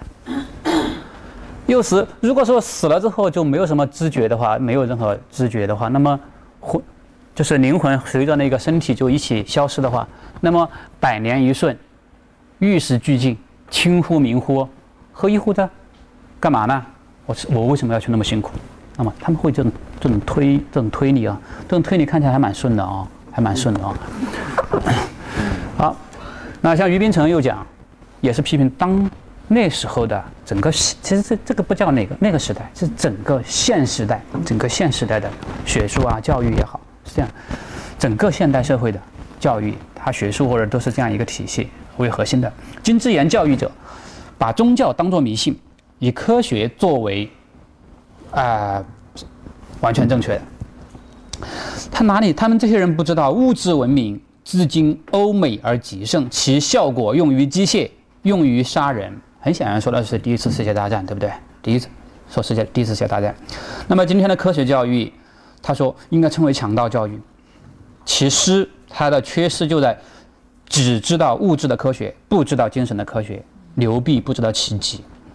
这灵学者，那么那我们搞的灵学啊，那就是反百科学之冠，这是所有科学的，是科学科学中的科学，是科学中的科学，可以锐智慧，增道德，养精神。通天人，这是他们的一个自我的自我表扬。后边有一个人，这不光是他们这帮人有这样的看法，其实当时有这样的看法人蛮多的，还蛮多的，还包括像杜亚全等等，他们在别的杂志上，《东方东方杂志》上面还有一些相似的一些看法和判断。这里边有一个人叫正一张人张元旭，是当时的，呃，就是龙虎山。正一道教正一派的，呃，这个叫什么呢？这个叫天师，对天师，天师，对张天师哦。他当时也有一个判，也有一个批评啊。自从全匪，就是义和团，自从全匪假托鬼神，至招联军之后，八国联军嘛，机致国种国王种灭，几乎导致国家灭亡啊。那么有些人就痛心疾首。这是觉得对义和团非常非常的痛恨。然后呢，对于他们讲鬼神这些事情本身就很痛恨，这个是有的，这个因果归因是很正确的，是很正确的。因为一九那个义和团义和团结束之后，义和团结束了之后，中国产生了中国的知识分子办了大量的面对民间的。面向民间的这样一种启蒙杂志、启蒙读物数量狂增啊！这几年是真的是有专门研究的。那么，所以这个因果逻辑是有道理的，讲得很对的。那么，又是值刚好碰到了西学东渐啊，欧化东渐，专讲物质文明之秋啊，这样是西他讲西学就是讲专讲物质文明。于是呢，最后导致结果是：最本科学家世界无地神管辖。那么，就是用科学家的说法来说，世界是没有。没有神的，没有鬼神来管辖的，人生呢也没有什么魂魄呀、轮回呀，这种说法都是错的。那么，使得人人脑水中都装了这些东西，从此呢导致的结果是人心之敬畏绝也，就是人没有敬畏，到了这样的判断。敬畏绝，那说没人心没有敬畏，没有一个对于我们之上的这种管辖者的这种敬畏的话，道德就没有根底了。就没有什么道德不道德的东西了呀，你只要逃得过惩，你只要逃得过惩罚就可以了，啊，他是这种这样一种看法，这种一种归因啊。那么放屁、挟持，就是说人心很糟糕啊，肆无忌惮、争权夺利，且相战杀、相互屠杀，且或将有甚于权匪者。那么就说这帮人啊，这些打仗的这些人啊。就是军阀也好，欧洲人也好，比权匪还糟糕呢。这是那个张天师的看法。这段看法呢，也是当时同一个时代的同一个时代看法。好，那么从这一点可以看得出来，他们这一一种道德关怀是比较重的啊，是比较重的。大概我们可以理解为他们是这是他们冠冕堂皇的理由，但是呢，我看下来觉得这又不够，又不是他们全部的想法。因为实际上，如果我们把它当做一个宗教来看的话，宗教解决的或者回答的不只是道德上的问题，还有别的一些方面的问题。那么这里边就讲到一些，先讲现实的一个问题。这个事情很有意思啊。中华书局当时就有个中华书局的发展史上有个叫“明六危机”，就是民国六年他们差点开不下去，差点开不下去。那么。一九一五年，他们一九一二年成立之后呢？一九一二年成立之后，因为他们做教科书卖得很好，扩张超快啊，扩张非常非常的快。结果呢，导致了，而且他们汲取资金，汲取资金怎么来？汲取资金是募集啊，募集啊，就是相当于让我我让你到我这里存款一样的，就是就是就是那个集资嘛。但是到了一九一五年、一九一六年的时候，他们自己本身经济上确实有困难。另外一方面，谣言也开始出来说他们已经坚持不下去了。所以说，很多人说把我的钱还我，那就发生了挤兑嘛。这个资金链断裂，基本上开不下去了。像陆必奎啊、渔夫啊、连泉啊、丁宝书啊，他们当时都面临着一个破产的危机。如果中华书局倒下，他们这些人全部要全部要破产，全部要破产。还另外一个还有一个事情，中华书局的副总经理沈志芳是陆必奎的一个。很很看好，特别倚重的一个人，一个副手。结果呢，他在一战前夕呢，第一次大战，第一次大战爆啊爆发前夕呢，他为自己和为中华书局囤积了一大批的纸张，很多纸张，他觉得要赚大钱。结果战争爆发，然后进口的纸张暴跌，价格暴跌。所以他们这个投资呢，让中华让沈志芳自己肯定是陷入困境了，也让中华书局陷入一个很大的困境，这也是他们经济上的一个很重要的一个死穴。一九一七年呢，沈志芳就离开了中华书局，离开中华书局呢，后来呢就逃回苏州，他苏州人，逃回苏州待了一段时间之后，后来又抢回上海，抢回上海之后呢，以世界书局的名义出版图书。他虽然抢回，但是中华书局惹了官司，他给中华书局惹了官司，中华书局还得兜着呀，所以官司上边。也是让陆必可他们非常操心的事情，而且呢，这家伙抢回上海之后呢，他又以上海世界书局等等名义呢出版图书，又与中华书局产生了同业竞争关系，自己最得力的助手出去开一个跟自己一样的东西，这个是比较难受的，从商业上面来说比较难受，也很憋屈。这里边也提到，好，在几次伏击活动里边，都讨论过，都向神鬼神请教过。中华书局应该怎么办得下去？啊，问题。一九一七年第一次哦，也就是第一次伏击活动的时候就问过这个问题。第一次伏击活动，杨光熙就是那个谈，就是那个技术核心的第一个人啊。杨光熙就代替陆必奎叩问中华书局事。那么，据说呢，当时呢，那个看那个材料里边，当当时正在与新华公司交涉租务，彼此遗迹。好像是当时的解决吧，他们中间这个这个危机的解决也很很很花时间啊。其中有段时间就是大概是把他们自己的产业租出去，或者是把还曾经还有过把整个公司的门面啊产业全部租出去的这样一种看法啊，都有都有那种措施，产生了很多很多麻烦。呃，一九一七年十月二十二号，就半个月之后呢，陆必奎又问，亲自又问，叩问。神灵啊！中华书局与某家所谈之事之成否及利，但具体哪家没说清楚啊？因为这个它就是一个记载而已。十一月八号又叩问中华书局退租户租户退租应该怎么办？就是把东西租给别人，然后他又现在把东西退回来，哎，那么不给你租了，这事情我不办了，又该怎么办？你看这里边被很显然是有看得出来陆必奎他们的焦虑的，他们的明显这种焦虑是，你可以想象一下他们当时的焦头烂额。如果我们对名六危机他们的名六危机有一更深的了解的话，因为有专门的研究啊，就看得出来这种这种背后的情绪是比较多的。而且你看到十一月二十七号，骆必奎又问中华书局现在已经收回，他们整个公司牌子的店都准备租给别人了，因为要活下去。但后来呢，因为有可能是因为有吴敬渊的参股，所以说呢，他们这条路就没走。没走这条路，那么中华数据现已收回，前途如何？应该怎么办？也是要请教神灵。这种现实的这种挫折，这种对于前途的这种呃彷徨，都可以在里边看得出来。所以说他有这种去求助神灵的这样一种冲动了。再讲一个故事，这是个比较八卦的故事啊，这是关于张謇的一个八卦故事。这里边就于爵嘛，我们刚刚前面提到过于爵这样一个，他的他的这样他是一个会员嘛，他是浙江绍兴人，早年呃是他是工诗词善工艺美术，而且呢书画，早年呢寓居苏州，一八九三年与苏州刺绣艺人沈云芝结婚，夫妻呢合作，因为他他懂画嘛，合作钻研刺绣工艺，再后来曾经被献给。曾经是经过，大概是经过地方官还是什么呢？献给慈禧太后，慈禧太后很喜欢，接见了他们俩，接见了他们俩，于是声名大振啊，非常有名。所以说他他老婆那个他们，因为他们绣的大概是“福寿”二字吧，应该是慈禧太后啊生日的时候献上去的。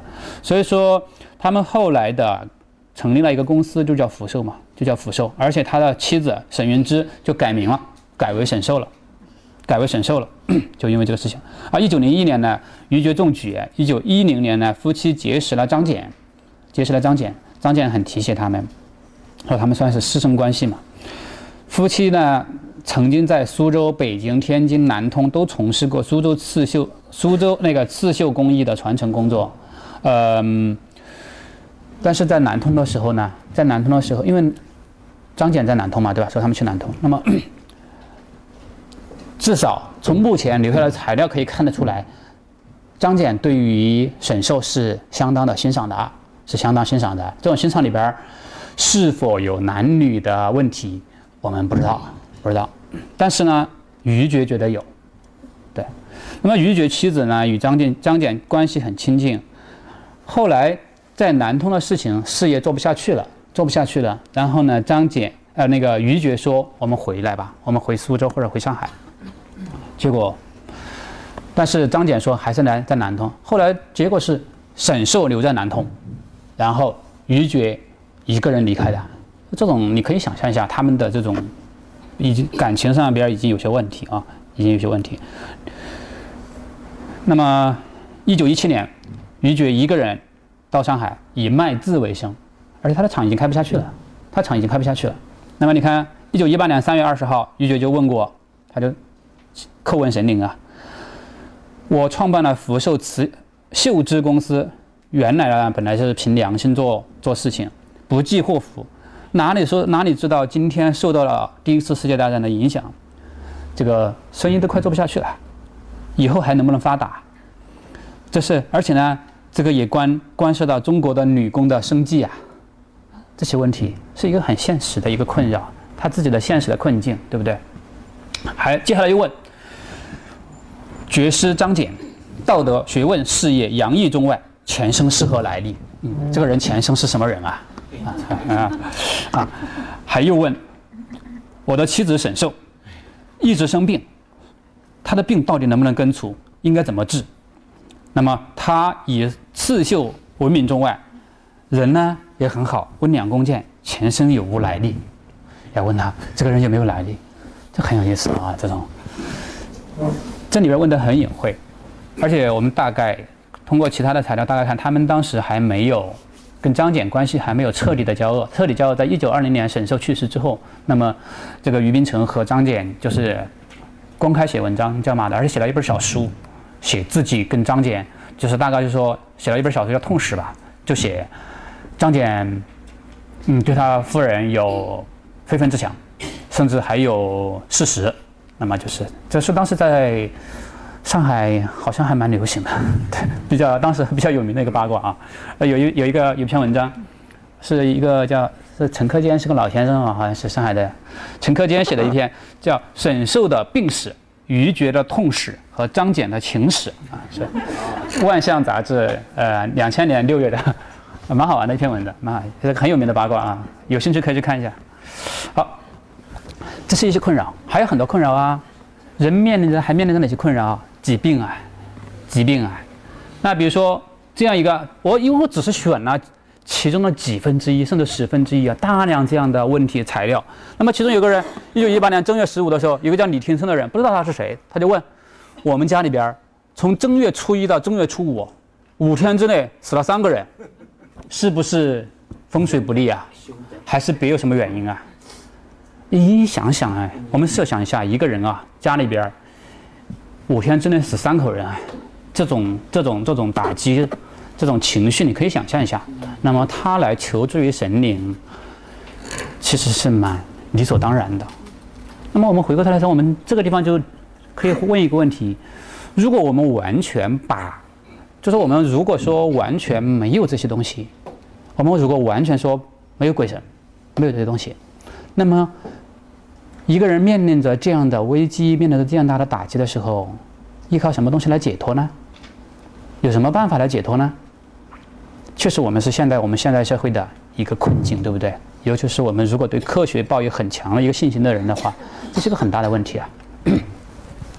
好，再比如说，一九一七年十二月二十九号啊，十二月十九号，那个就是前面那个呃常州企业家吴呃吴继渊，他为他母亲叩请方药，那么就是讲我母亲什么病怎么样了，然后你给他开副药吧，请鬼神开药的啊，而且。不止他一次，好多次，好多次，因为，因为求方药是伏击里边的一个重要的功能，历来如此，历来如此。那么在这个时候也是，这个时候也是，而且有很多次，他们后来，因为很多人来求，来求药，求药方，最后导致的结果是他们觉得，我们已经没法讨论我们的鬼神啊，我们讨论我们的信仰，我们的道德了，然后说我们开个分坛嘛，说他们要决定要开个分坛，就是，就是来求医问药的人多到这个份上，多到这个份上。那么，那么有人想，你为什么不去医院啊？但我们也要设设想一下，有些人是不是就没去过医院？医院就能一切问题都解决吗？我们今天也是一样啊。好多人说，我前段时间就看到有一个人，有一个很有名的学者，就回说，殷海光，台湾的一个学者，是很信科学的一个人，说他晚年的时候开始练练气功还是什么，他说。他就觉得这个气功能够帮帮助他克服他的癌症，他觉得他就对他一个批评说，殷海光，他是一个很信仰科学的人，他不应该这样做。但是我觉得这个话简直太，这话是没错，但是问题在于你要想象一下，殷海光作为一个普通的人，他在那个时候面临着癌症的困扰的时候，去相信一下阴阳五行，然后相信一下气功可以治他的病，其实没有多大的坏处，可能。可能还有点好处，对他来说，反正也治不好。好，好，好，再一个，一九一七年十二月二十三号，有一个叫赵密的人为他的叔父叩方，据说呢，他的叔父呢腹肿医治无效，一九一七年冬天哎，医治无效了啊！医治无效，冬天多次到圣德房叩方，他亲自来的，也有家人来的。据说呢，一次比一次减轻了，已经在已经在痊愈了。最后一方通便泄泄泻，肿已大消，肿已经消完了。这个结果呢，这个人呢，抽鸦片烟，抽鸦片烟呢，鸦片烟瘾呢刚刚戒掉，家人呢担心他鸦片烟瘾又戒掉，然后你现在人这个样子呢，就不要让他戒烟了，暂时不要戒烟，以后再戒吧。结果呢，病虽不治。啊，你看这个这个叙述里边很有意思啊，这个叙述里边很有意思的是一个事情，首先医治无效，第二。到这里来求医的时候，到这里来求方的时候，主次减轻有效哎，那个治病有效哎，这个叙事啊，当然圣德谈自己的叙事背后是有一个他的价值判断的。我们这个东西是很好的，很有效的。结果呢，你说他还是死了呀？死了又不是因为药不好，是因为他那个呀，因为又吸鸦片烟啊，对不对？你看他这个因果，最后又把它推到别的事情上面去了。那么就是这样子的。那么我们后边会讲到，其实很多事情，你说它灵还是不灵，那么就在于你到底怎么归因的。因为与一件事情成功还是不成功，有很多很多因素。那么你强调这一个因素，而故意忽忽略其他因素的话，这种因果逻辑就是没法建立起来的。那么因果逻辑就是片面的，或者别人就觉得不能认可你的这样一个判断。好，还有一些别的问，还有别的问题啊？还有比如说问到。一九一七年八月二十一号，圣德坛众弟子叩问：欧洲战争杀人如麻，这个完全不是我佛慈悲之意，不知何时可了。哎，你看很关心世界大事，而且那个问题是这里边我佛慈悲，好像你说它是佛教吗？其实也不完全是，里边有佛，有佛教的成分，比如说像他们也相信啊等等啊。但是呢，也有道教的成分，所以它是一个混杂体，它是个混杂在一起的。这里边我觉得要特别强调一点，就是我们今天讲佛教、道教、基督教等等，我们这种教派的区分是比较清晰的。但是实际上，对于传统的人来说，尤其对于明清以后的人来说，这个事情区分的是非常不清晰的，根本不重要。我干嘛要区分佛教还是道教啊？它对我管用就行啊。对对他们当事人来说就是这样的。其实这个区分根本不重要，对当事人来说。那么我们今天后，所以说我们后来知道有三教合一等等，有些人曾经做过教义上的一种融合，想把它整合在一起，也是有它的原因的，它是有基础的，它是有基础的。那么这一点呢，刚好像宗宗教学界会觉得，中国中国宗教的传统里边有一个好的传统，就是西方人不太具有，就是欧洲的基督教啊这种大教的这种一神宗教不太具有的一个优点是，中国宗教之间各种宗教传传统之间界限不清晰。有时候没有那么排外，没有那么彼此排斥，说相处反而容易一点，反而容易一点。中国的这几大宗教里边，相互之间确实是曾经发生过排斥以及镇压呀等等都有过，但是呢，还是远远没有到欧洲那个份儿上，确实远远没有达到过欧洲那么残酷的份儿上。这一点确实还是中国宗教里边，中国宗宗教传统里边一些比较好的东西。啊，一九一八年一七一七年八月二十三号，众弟子又叩问佛祖，请示指示国事前途，这个国家到底还有没有救啊？哎呀，这一点很有意思啊。一九一七年十月十三号，又客问，现在国事鼎沸，南北相持，不知将来如何结束？我查了一下，当时的国事鼎沸，南北相持指的是哪些问题啊？你这我们可以回过头看一下，他们面临的困境，他们的焦虑来自于来自于哪些方面啊？当年。发生了一系列事件：黎元洪和段祺瑞的府院之争，张勋挟持废帝溥仪复辟，段祺瑞讨伐张勋，中国对德绝交，对德宣战，正式卷入第一次世界大战。中北平的中央政权人员频繁更迭，政局动荡不安。孙中山在广州成立新的中央政权，发动护法运动，因为北平的中央政府正式决裂。当时的我们今天，如果我们今天的国家政权乱成这个样子，我们也会很焦虑的，我们也会很焦虑的，对不对？那么所以说，你看一下他这些事情呢，都是有他的具体的处境化的，他们面临着的焦虑、困惑，甚至是痛苦，都有的。好，还有一次他们请了托尔斯泰嘛，请了托尔斯泰，托尔斯泰来了，人家对吧？那托尔斯泰他们就问，俄国国势败坏这个样子，与我中国差不多一个德性，敢问前两国前途如何？什么时候可以定下来呀？就是你们国家什么时候可以安定下来？那么国事败坏至此呢，我查了一下，应该是一九一七年十一月，列宁和托洛茨基等人领导的俄国十月革命，建立了苏维埃政府，俄国沙皇全家被囚禁，全家被囚禁，而且后来好像是杀掉了，对不对？好像是。那么这个事情对于对他们来说，至少意味着一个现有的政权被推翻呀。当时他们并不觉得列宁和托洛茨基是代表着光明的未来呀，他们会觉得他是乱党啊，对不对？这至少对他们来说是这样子，对不对？那这些都是他们实实在在的一些现实的困扰啊、困惑啊，在刺激着他们。当然，还有一些更切实的宗教上的宗教上的一个另外一个很重要的动因，就是生死问题。这生死问题，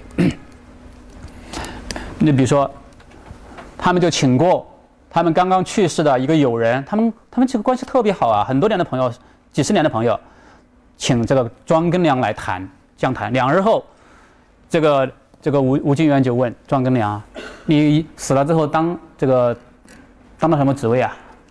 你准备什么时候准备什么时候下葬啊？你留在那个审判的赠给我的。”一个对联，那我觉得很感到很感很感慨呀。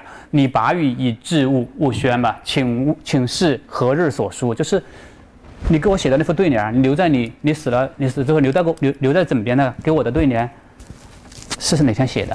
问这些问题，这些问题你当然只有问死人了，对不对？你问活人也问不来的。那这里边有个问题就是，跟死人之间的这样一种对话的请示的请求的。对话的这样沟通的这样一种需求，这是一种真实的需求，其实，其实是一种真实的需求。那么他这个还只是朋友了，还只是朋友了。那有些是亲人哎，是至亲哎，关系特别特别亲近，感情很深厚的，更是如此了。那比如说，呃，在这里，这个这个故事，一八年九月初八日，有一个叫陈明的人啊，我也不知道他是谁。他就讲，我的三女儿叫婉珍的，她呢许配了一个人家，王玉善。结果呢，王他的那个女婿病死了，这个凶信报来，就是还没结婚呢，凶信报来。那么女怀劣质，洗足更衣，养药自尽，就是喝药自杀了。已经许配了人家，但是还没有结婚啊。当然，在传统的这种婚配制度里边。这种就为他相当于是殉葬一样的，那么陈其贞烈，现去去世时百六十余日，死了一百六十天，不知神魂还在不在，在哪里？现在在哪里？弟子念女情切，叩求宣誓。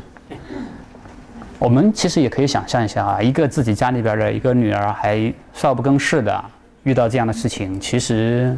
有这种想念，应该是很正常的哦，应该是很正常的。我们相信，这是非常可以理解的一种感情，是一种非常理解的感情。那么他通过这样一种请求问问询，在一定意义上可以缓解他们的这样一种情感上的一种痛苦和包袱。好，还有人关心的是，自己死了之后会怎样啊？那么就有人问，你看这个提出的有第一个问题，就是一个很有时代性的问题。很有时代性的问题。陆必奎曾经，陆必奎曾经问过，他说：“孔教啊，不孔就孔教吧？孔教、佛教、回教、基督教有耶教嘛？宗呃，他们这这几宗，宗说各异，各种说法都有。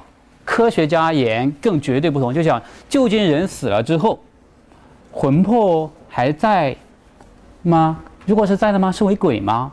还是说像科学家说的那样，魂魄散去，就是魂魄就没了，就完全就消失掉了。完全消失掉了呢？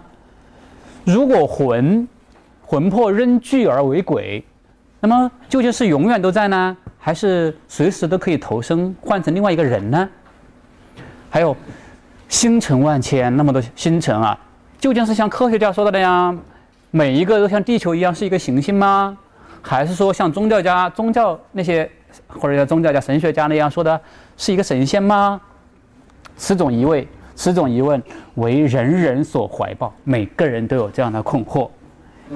一经确实解决，则人生问题并释也。如果把这个问题解决了，人生的问题就没有困惑了。那么，那么所以说他要请求神灵来指示他。这些问题其实确实是，我觉得他说是为这样的问题是人人所怀抱，我觉得其实可能并不太夸张，并不太夸张。那么你说怎样能解决？我觉得可能也没什么希望啊。那再比如说，渔父也曾经请求过神灵讲什么是灵魂、鬼神，什么样的道理。那么这些东西都讲的很多，而且你看他讲的有个有一点啊，有一点讲的也是能看出他的用心啊。就是我们以前讲那些道理啊，本坛以灵学为标志，我们是要讲灵学的。那么因就鬼神以及灵魂的精义，为弟子等济世之好学深思而不得其故者，只是亲切，就是要让神灵把这些道理给大家讲清楚哦。那么，所以让我们知道人生的大问题就在于最后之最后之灵魂觉悟，那么也是一种精神上的一种需求哦，对于人的归宿。啊，丁福宝也曾经问过相相似的问题：鬼与灵魂是一个是一种东西，那鬼和灵魂是一回事吗？还是两回事呢？有什么区别？还有人问：这种人死了之后，到底是不是需要？是不是需要那个那个鬼？到底要不要？要不要？需不需不需要我们的烧的纸钱啊、衣服啊等等啊？到底需要吗？会问好多类似此的类似于此的问题，非常非常多，非常非常多。我这只是选了几个，大概我收集的在这个杂志里边挑出来这样的问题，大概有应该五六十个吧。就是光是关于灵魂和鬼神的问题，至少有五六十个，至少有五六十个。还有一个很好玩，丁福宝问过，他说：“他说僵尸有两种，僵尸啊有两种，一种是刚刚死了还没有收还没有埋葬的那种人，他突然跳起来打人，哎，还有一种是久葬不腐者，葬了很久但是不腐烂，变形如魑魅变成鬼，晚上出来，那么遇到人呢就抓他，那那么他就讲，这是他理解的鬼僵尸啊，那么夫人死则形神离异。”就说有一种说法说，人死了之后，那么这个肉身和精神和灵魂就分离了。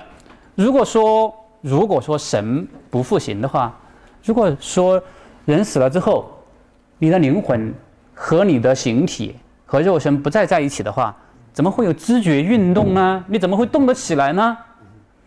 如果说灵魂仍然在尸肉身上边还是附在一起的，这是附身啊。这是重新变成了人啊，这是附身啊，为什么又不是变成了人，而成了一种妖魅呢？一种鬼魅呢？这种问题问得很真切，我觉得而且问得很毒啊，是吧？我不知道有鬼君能不能解释这个问题啊？啊，且心死心死失觉者，刚刚死的人，那些刚刚死的人啊，并其父母子女或抱持不是，家人紧紧地抱着他，十指紧扣，紧紧十指攫入肌肤啊，掐入肌肤里边。如果他没有知觉，他怎么会后来又跳得起来？这样这人怎么会变成僵尸？怎么会跳得起来？如果说他有知觉，那么为什么刚刚才死了，他就不认识他的亲人了？这些问题是很真切的。当然，我们当然觉得很好，你也许觉得很很好笑，也觉得很好笑。但是我们要考虑到人处在这个。知识有限的这样一种局限里边，我们今天也的知识也很有限啊。我们不知道为什么我们人只能活一不一百岁左右，其实我们不知道，对不对？好多好多问题我们是解决不了的。这种困惑呢，这种这种困惑其实会给人造成很大的一种压力。再比如说，还会问呢，生死的还也是一个德性的问题，又回到我们前面讲那个道德的关怀上边。渔夫就问过。他说：“那种人，有些人死于非命啊，这个里边肯定是受到基督教的影响。非命之死，死后受诸苦楚，因其以生命为儿戏也，其有忠义节烈因啊，就是说，因为基督教，基督教是禁止自杀的嘛，对吧？因为自杀是要下地狱的，对吧？基督教是一种说法，但我不知道其他宗教有没有这种看法，我不太清，不太了解啊。那讲非命，那如果是按照这个说法，自杀的人以后会要受惩罚的。但是呢，有一种人是忠义节烈的人。”他们自杀的时候杀身成人呢，那么当然就不在此例了，要把这个排除在外。但基督教是不排除的哦。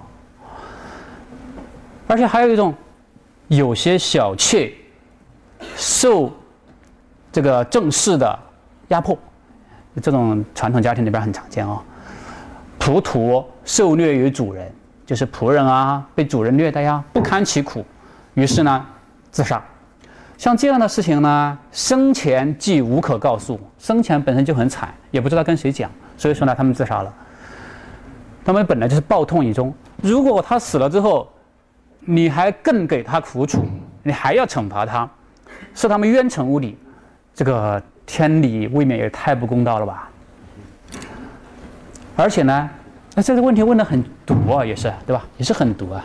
其实也涉及到一个，也是一个涉及到一个问题，就是我们说所谓的公正的问题，也是一个公正的问题。它仍然回应的是个现实的公正问题，其实只是一种变形的方式，一种宗教的方式在回应这些问题而已。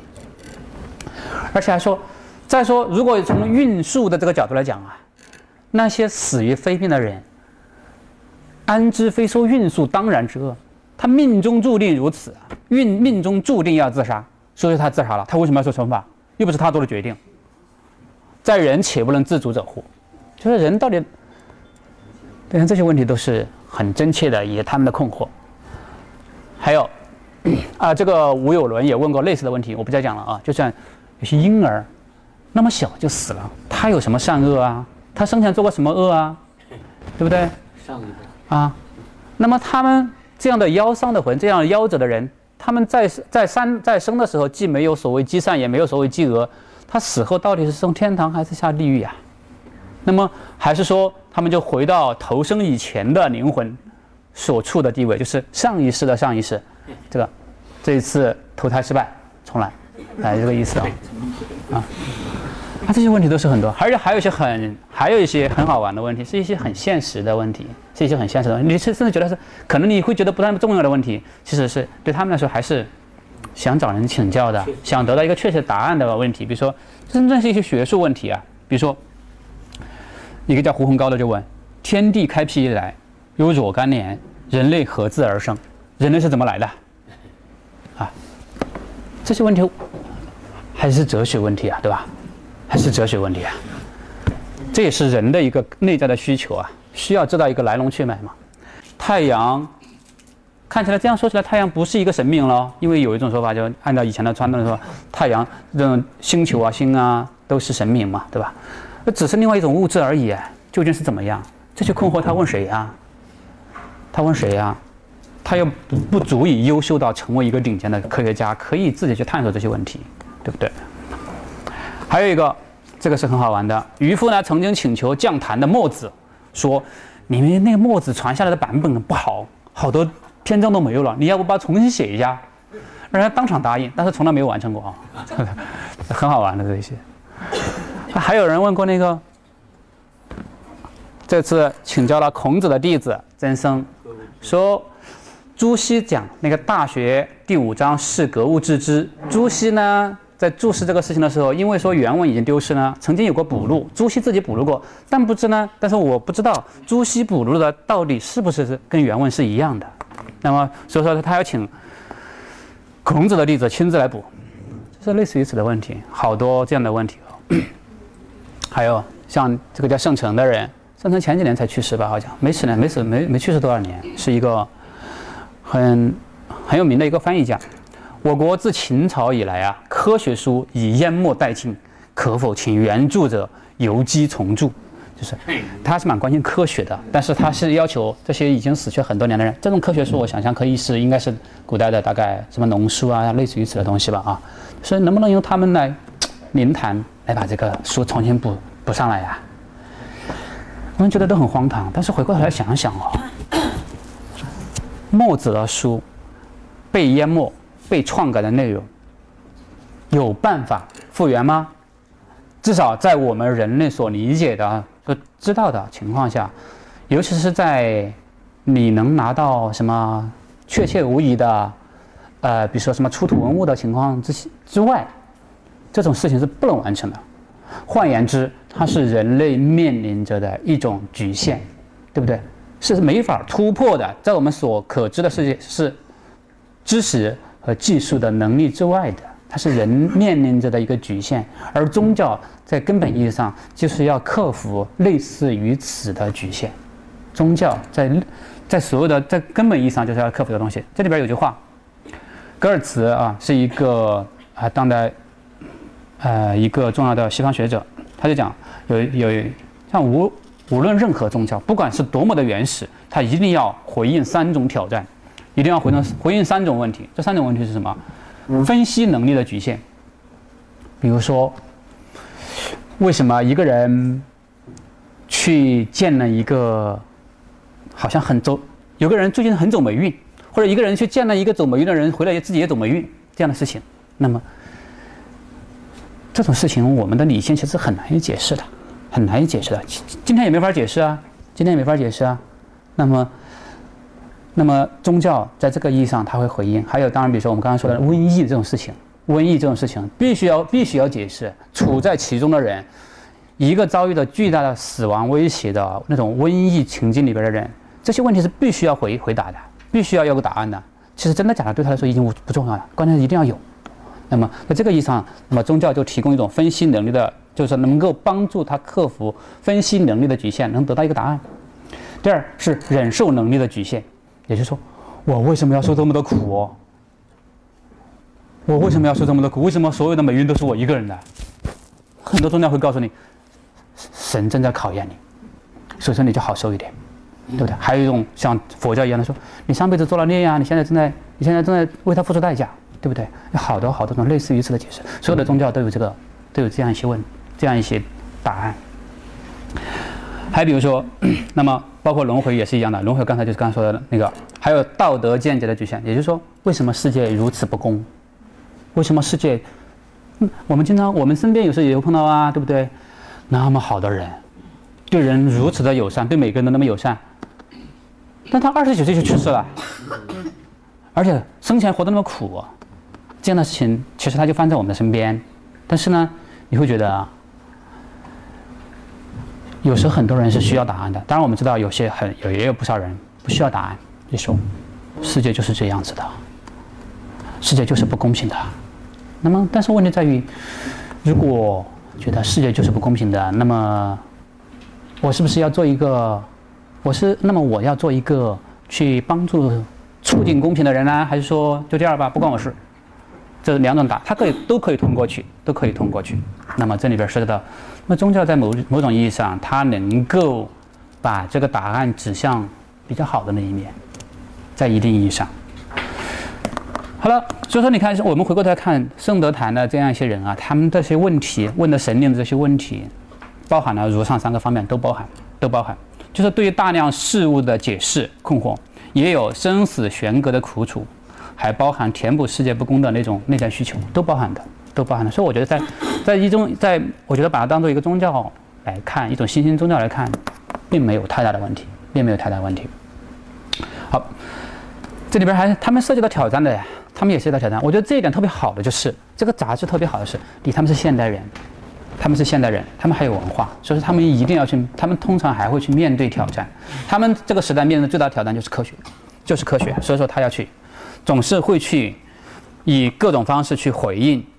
科学的无神论的唯物主义的这样一种解释。首先，他们觉得他们自己亲身经历的这些所谓的奇迹也好，都能够证明鬼神是存在的。比如说这个杨光熙，杨光熙就讲，他和他他自己的兄长兄啊，一起伏击烧青，自出成文，写了一篇文章啊。我怀疑是我。我的那个兄长写他他在拖动那个走，他怀疑是我在弄，彼此互寻，始相惊异，自是于始确信积学之始有平焉，神明如见，信不无也。这是他的一个体验告诉他的。那我们轻易不要把它作为，我个人觉得我们不要轻易把它当做一个就是他作伪啊，然后他就是想欺骗大家呀这样一种看法。我们不能，我们没有办法，我们没有证据说他一定不是作假，一定不是作伪。但是我觉得，在我们在这个前提下，我们可以，因为这种事情我们没法去判断，那么我们可以尝试着去认真对待一下他们是不是在说认真的话。那么我们看一下，从这个意义上来考虑一下他们的处境、他们的想法。再比如说，再比如说陆必奎，第二个是陆必奎。他讲：“我从来就不信鬼神之说，十来十余年来辟佛老，批评佛教，批评道教，批评破除迷信，我是很主张很厉害的。结果呢，丁巳之秋，也就是一九一九一七年秋天，杨军杨宇清就是这个杨光熙创祭坛，我在旁边誊录，开始怀疑，慢慢就相慢慢就相信了，而且呢还练习了符术，充当助手。那么曾经以鬼神宗教的道理叩问济公，济公呢跟他宣讲了一些道理，然后其中巴拉巴拉，还有什么玉鼎真人等等，这些事情，我们觉得啊，你要想想，他每天在做这样的事情，这种对他来说，某些方面肯定是对他有说服力的，对他有说服力的。我们今天也会，我们今天可能身边还会遇到这样的人，我告诉你一个很神奇的事情啊，我真的不能解释，你确实不会没，你确实没法解释，这样的事情很多，对不对？这样的事情很多，那么他就不是你能用一个简单的道理可以跟他讲清楚的，或者说你这个就是心理作祟啊等等，你这样子告诉他没有用的，没有用的。在某某种意义上，这也是也是一种宗教心理，也是一种宗教心，也是一种切实的宗教需求。好，再比如说陆必奎的讲，鬼神之说基于真实，通过他们的实践，通过他们的这个这些活动，他觉得已经得到了证明。渔夫也讲：“以今日所得伏击之争验，这空中之确有无焉。空中之确有无焉，就是鬼神嘛，冥冥之中是有鬼神的，不可无也。他也是这样的，这是宗教体验给他们的一个判断，一个看法。再比如说一个叫华，叫华香智的，也是他们当时参与的，大概是甲等会员吧，比较低低的一种会员。今则于伏击而争取始业。那么，你看他讲，鬼神到底有没有？”我以前是没法判断的，没法验验证的，所以说是一直是疑信参半。但是今则于伏击而争取实验，他觉得证实了，他觉得证实了。还有像那个侯毅，侯毅叫也叫侯御史，是严复蛮喜欢的一个学生，是严复蛮喜欢的一个学生。他也是无锡人，好像是无锡人或者常州人。那么他就讲到。他就讲到，他他的西学还可以啊，他知道有一种解释，把这种奇迹解释为幻觉，解释为幻觉，他懂的。结果呢，但是他觉得不是，他觉得你用幻觉没法说服我，没法说服我。他就讲为什么呢？幻觉是没法重复的，我这个不一样的。今所欲实大不然，一经得见，无论停格几时，复加巡视。足可重读，我可以反复重复哎，这句话什么意思啊？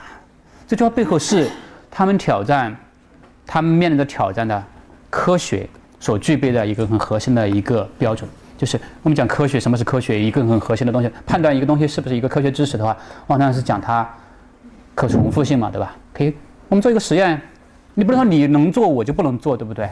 你能做的实验，我我却做不了实验，那就那这个你没法判断为科学知识，对吧？科学就特别强调这一点，现代科学特别强调这一点，对这个地方在强调，在强调它的可以重复性，我觉得它是在回应科学的，我们这个也很科学的，我们这个也很科学的，这话其实是有言外之意的，尤其看到整个文章来说。好，接下来，接下来是一方面是他们的经历让他们觉得鬼神真的存在，第二是。就是鬼神造像，这个很有名啊。我们我们这里边有一位有一位朋友写过好几篇文章，讲讲造鬼神造像，讲他们的鬼神造像。那么，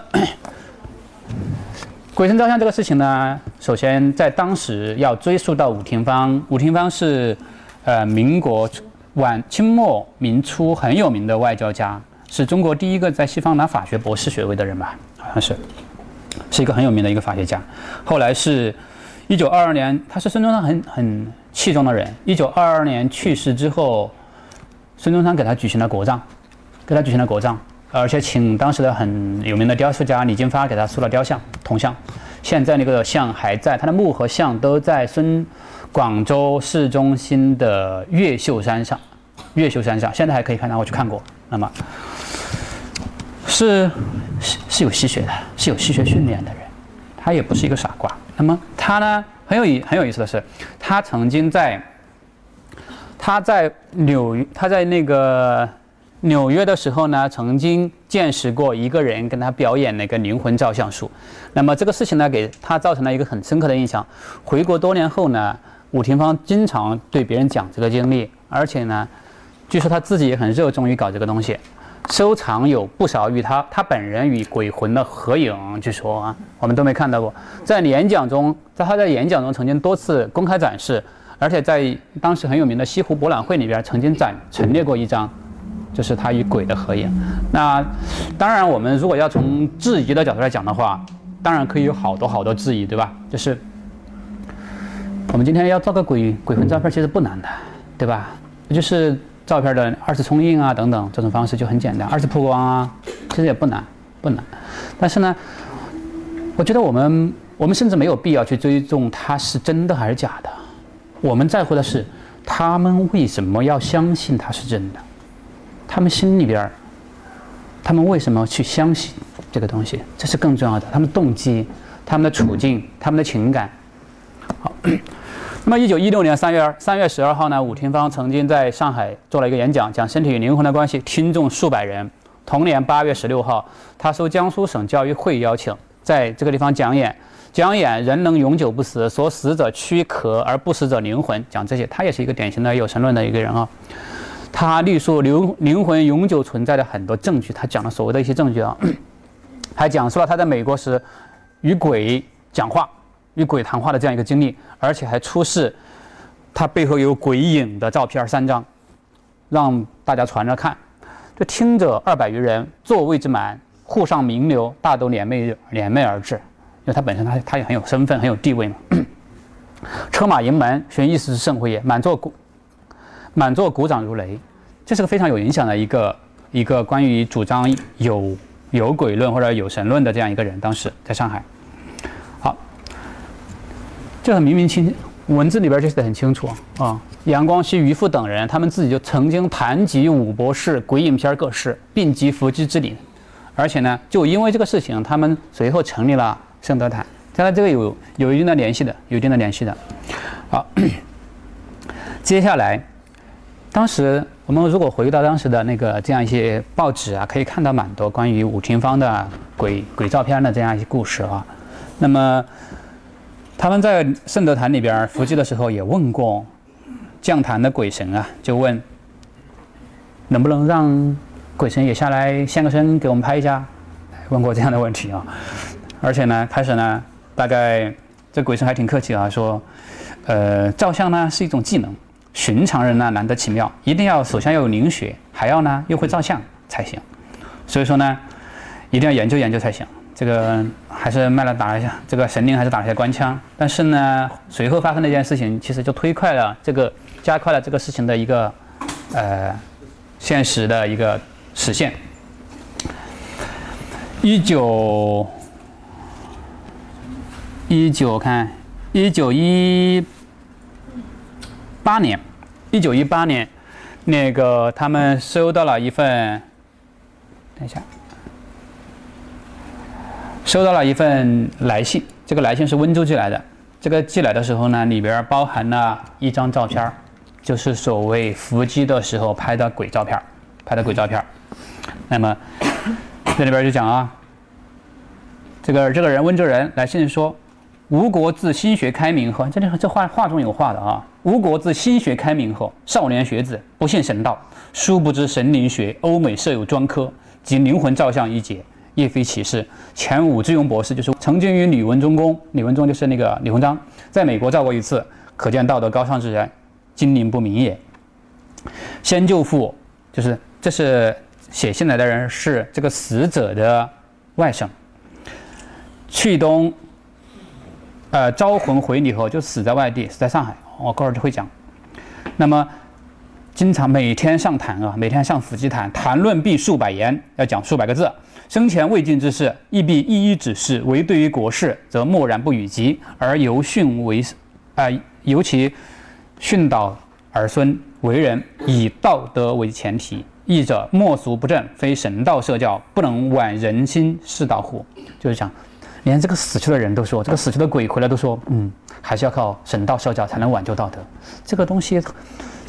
我们假如说它是真的一个一个真实的文件，那么他与林学会这样一些人的主张就是完全是走在同一个方向的，他们的主张是一样的，所以说他会大肆的宣传这个事情，会大肆的宣传这个事情，而且实际上这个事情从某种意义上也是林学会的策划。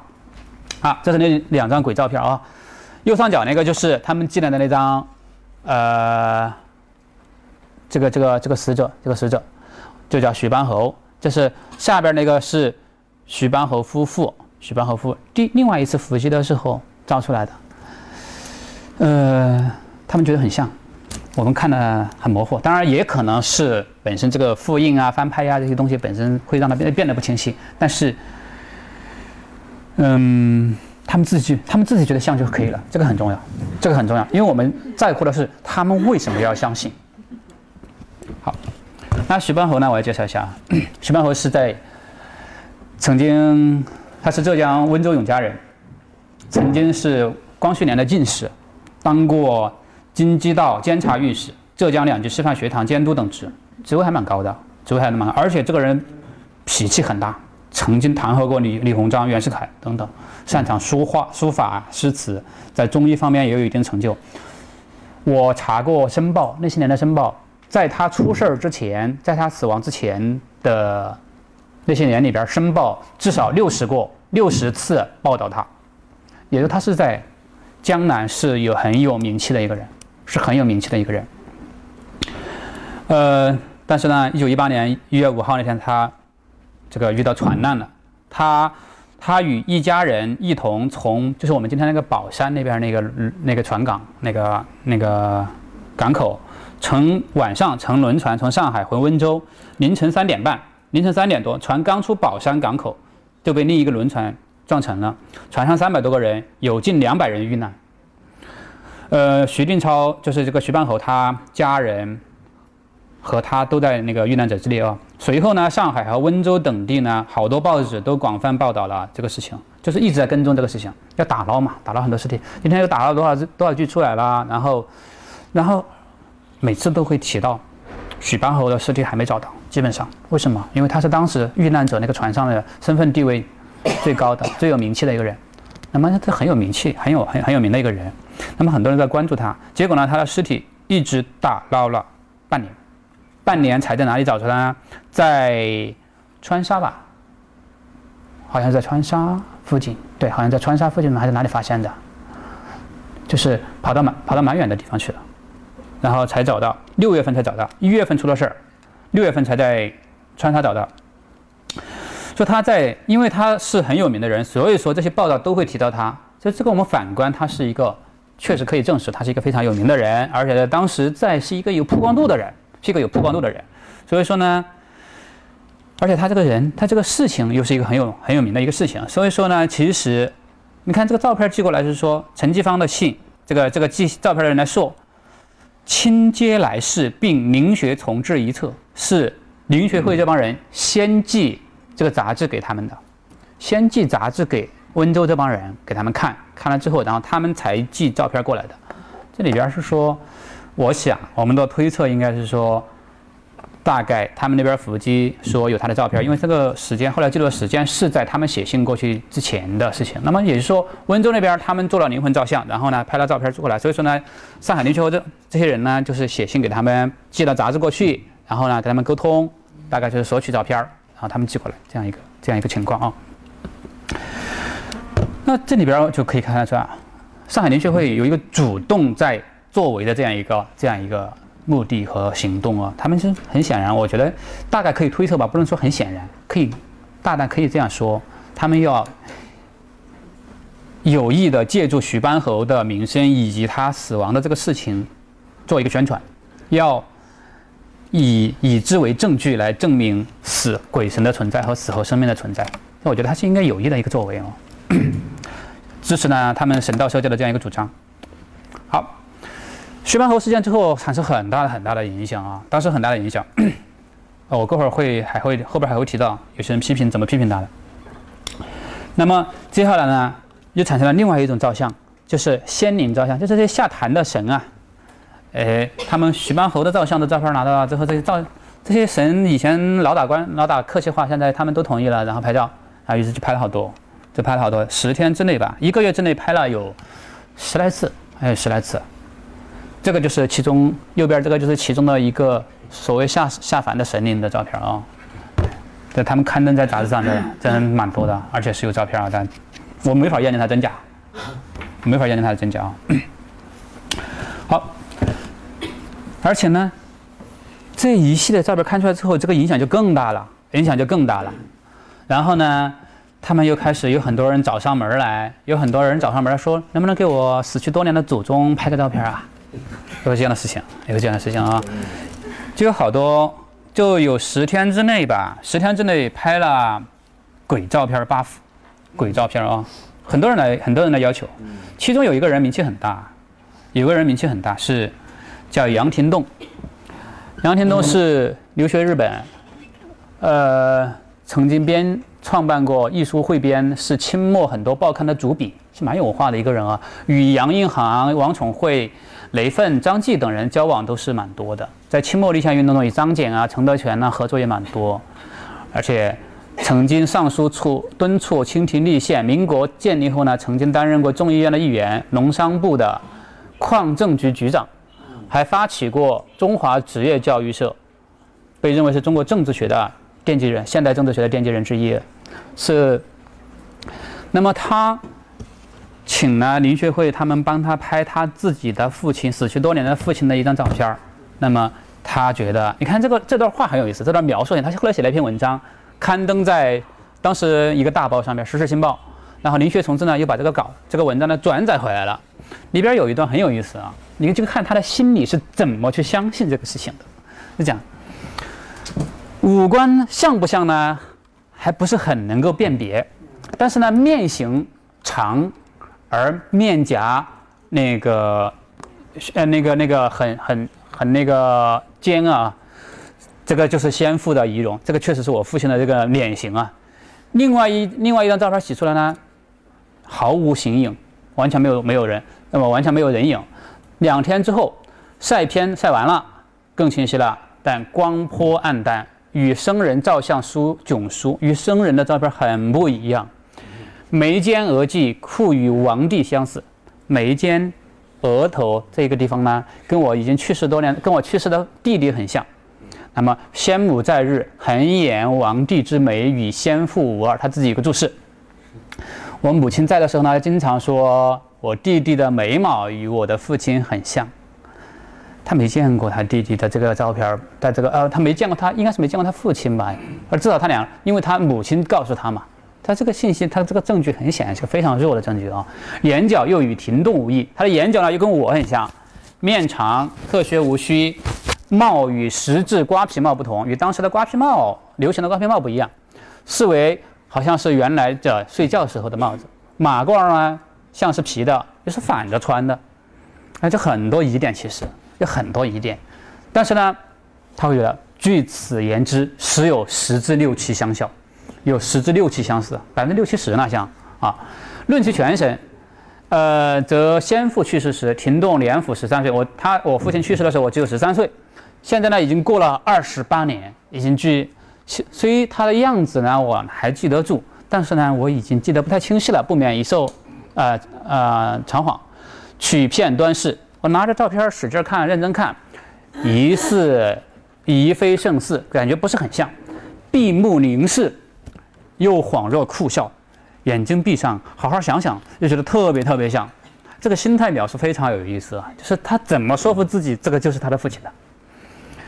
亲长系不在沪，我的亲人呢都不在上海，我又没办法问他们这个到底像不像。然而，面长，克削无须，大体已毫无疑特，就是这个方面就是很很觉得脸型特别像。然后眉毛这个地方呢很像我弟弟，眼角很像我，大家一看就觉得像。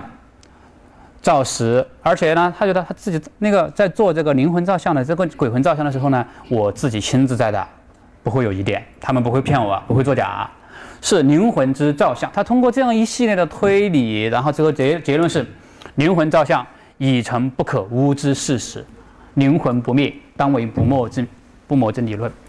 他就是这样说服自己，这个就是他的父亲的照片，他就是这样说服自己。灵魂是不灭的，所以说你看一下，我们要提质疑，可以提出好多好多质疑，对吧？可以提出很多很多质疑。不仅当时不仅那个拍摄的人可以骗他，而且这个照片本身也不太像啊，我们也会有很多质疑。所以，但是这个不要紧，对他说一点都不重要，关键是他觉得像。而且你看后边有一段阐述，为什么要像呢？这个像，如果我们相信灵魂不灭，有什么好处呢？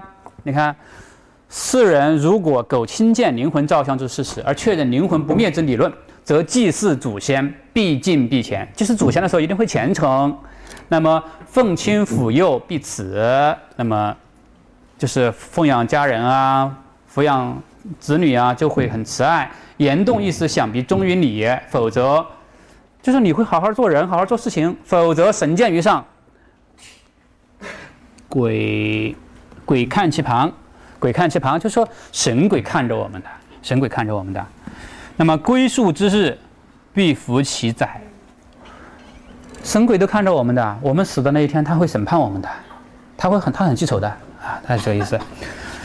而且还有一个还有一个答案，还有一个理由：人生七十以为上寿。人生七十已经算是活得很长久的了，而灵魂生活乃无穷，乃无穷期。但是灵魂生活，我们如果认定灵魂生活本身是一个很长很长，超过几十年的这样一个岁月的话，那么苟非内缘所发，外缘相吸，数千年至于灵魂结终，就是可以活好多好多上千年都可以。人亦何苦？如果我们觉得人其实灵魂可以活那么久的话，我们何苦要？图数十年子的快乐呢？想那么几十年的快乐而已，那么有那么重要吗？我们还有好多好，我们还有好多乐可以在死后享吗？是这个意思啊。不如，那么就不会去背理、背背叛天理，然后不会去蔑视那个良心，不会背良心，以至于其灵魂之无涯之惨痛。他就想这样，因为我们怕我们灵魂受苦啊，怕我们死后生生活受苦啊。那这样一个看法啊。那么你看啊，此自浅之说，或自为今世，或足为今世恶浊世界之尘中暮鼓晨钟，就是说，有鬼论、有神论这种说法呀，对于今天这个世界来说，可能是一个很好的一种警惕、一种警示。将亡之国，一个要亡的国家，就是讲当时的对当时的时事判断是非常糟糕啊，非常糟糕。将亡之国，乃借鬼神鬼之说，警惕人心。世运若此，夫复何哉？我觉得有句话说的很很有意思啊，借神鬼之说警惕人心，就他的他的所有用心都在这里边了。他之所以要那么去反复的说服自己，那个就是他父亲。我觉得跟这个有很大关系，有很大关系。好了，那么渔父呢？因为渔父亲自操盘啊，看到很多回。什么是呃那个仙灵照相啊？那他写了一篇文章，那篇文章专门讲这个东西，讲仙灵照相。他讲他们前因后果，讲的叙述的蛮详细，那文章很好玩啊。一开始文章的最前边三句话是这样的，感叹三个感叹号放在前边哦。神圣德圣德坛之圣迹，灵学会之灵光，五百年建在之灵魂，第一次世造之良果，两界沟通之先导，科学革命之未来。啊，觉得就是觉得这个事情啊。是一个确证无疑的事实，颠覆了现在科学的一些基本的看法，盖大维护科学之常理也。而且呢，我仔细观察，足为确凿可信之保证书者，就是我可以做保证的，我可以写保证的，写保证书的。而且呢，他觉得你们这些人要好好看，好好理解我们这些这个东西，这篇文章是有好学深思之士。如果你还不想固步自封，只相信科学已经发现的、已经发现、已经发明的那些东西的话，你就应该好好跟我们一起研究灵学。他就那么这里边他对灵学的一个寄语就是说，能够突破科学的一个无神论的这样一种倾向是比较清晰的啊。好，还有一种就是他们会借助当时西方科学家的一些研究成果，这个很好玩。其实科学。并不是说所有的科学注定一定会说是能够和无神论密切关联，不一定有必然联系吧？不一定有必然联系。某些科学家其实就是我们知道，有些很多科学家其实是某些宗教的信徒，对吧？是某些宗教的信徒。那么 当时呢，他们这个灵学会其实是在英国是有一个灵学会的，是一个灵学会的。这个灵学会很有很有来头，很有来头，现在还在哦。现在还在吸收会员，我本来想加入，发现会费太贵了，呵 呵很好玩啊。他们是这个会呢，是我过会儿会介绍。这里边会讲到那个姚文元的祖父，姚文元的祖父呢写信写信给他们给渔父吧，大概是那么就写的叫姚汉章，他就讲十至二十世纪一定是神学昌明的时候，东西各国数著宏富。我国早通其术，我们国家早就有神学这些东西了，未能阐发机理，呃，宣之楚墨，就是没有把它印出来给大家看。然后，那么，那么他就讲的这样子会导致的一个结果，就是说，信者又不能以科学的方法研究真相，而且他也批评有些研究鬼神啊、研究这些东西的人啊，不能以科学的办法来研究真相。姚汉章是有这样一个警惕的，就觉得你在这个时代。讲科讲灵魂啊，讲灵学呀，你得要用科学的方式来说服，才有说服力。那，这里边我们当然也可以看得出来，科学在当时已经取得什么样的地位啊，什么样的说服力。好，这是姚汉章。那么严复呢？因为我刚才讲了，侯毅就是严复的学生，跟林学辉这帮这帮人呢是比较密切的，因为是老乡，密切联系比较密切。那么于父他们就通过侯毅。向严复送了十本杂志，送了十本杂志，然后呢，让他分送给身边对这些问题感兴趣的人。那严复确实就送给了身边的那些，而且严复呢也回信，也回信，回信来讲他的看法，就讲他的看法。他就讲他的一个看法是说，世间之大，其中有一点很重要啊，就说世界那么大，现象如此之多。时有发生，非科学功力所能作解者。有些事情并不是科学能够解释的。那么你不能说不符合我科学的规律，它就不存在呀？哎，这个理由是很厉害的啊，这个推理，这个推理，这个批评是很厉害的。这是严复的一个看法。而且呢，但是严复同时又特别强调，一定要很严肃、很严格的以科学的方式，以实验啊等等的方式去做研究。就你要拿到确切的证据，要拿到确切的证据。他会想到这些东西啊，我具体我不再细说。那么你看，他就讲，故治灵学必与经过科学教育，与此事与此等事极不清醒者为之，哪有进步？就说你做灵学研究，一定要受过很好的科学训练，不要轻易的相信。那么你要拿到确实可行的证据 来讲这个东西。但是严复有一个很好玩的一个事情是，严复有一段话。特别有意思，他就讲，其实严复也愿意相信死后有灵魂，虽然他说在学术上那么严谨、那么认真的一个态度在表述，同时他其实愿意相信，他想想要相信人是有死后灵魂存在的。那你看他讲，他说他早就知道古人有这段说法，但就于原来我对于宗教家灵魂、宗教家讲的那些灵魂不死的说法呢，唯唯否否不然，我不以为然。常自处如赫胥黎，我常像那个西方西方当时很有名的一个他翻译的一个一个一个西方科呃学者叫赫胥黎的，因为很受很受他的影响。于世间出世间出世间事存而不论，就是说，其实我不知道，我不知道死后有没有灵魂，我也不知道有没有鬼神等等。那么这是一个这个不可知论的啊，不可知论的，从而不论，这是赫胥黎的一个一个一个立场。那么严复讲，因为严复自己受他影响很大，然后说我曾经也是这样子，但是呢，我现在不一样了。而今身当垂暮之年，老病侵寻，去死不远，乃今生物笃信，自鬼长存。这里边很有意思的就是他愿意相信，他愿意相信。以说这一点就是我们会回到原来我们都比较知道的一个说法，就是说什么是信仰啊？信仰就是愿意相信，就是愿意相信。其实有时候事实反驳对他来说，对于他现在中间的人呢是没有那么重要，没有那么重要。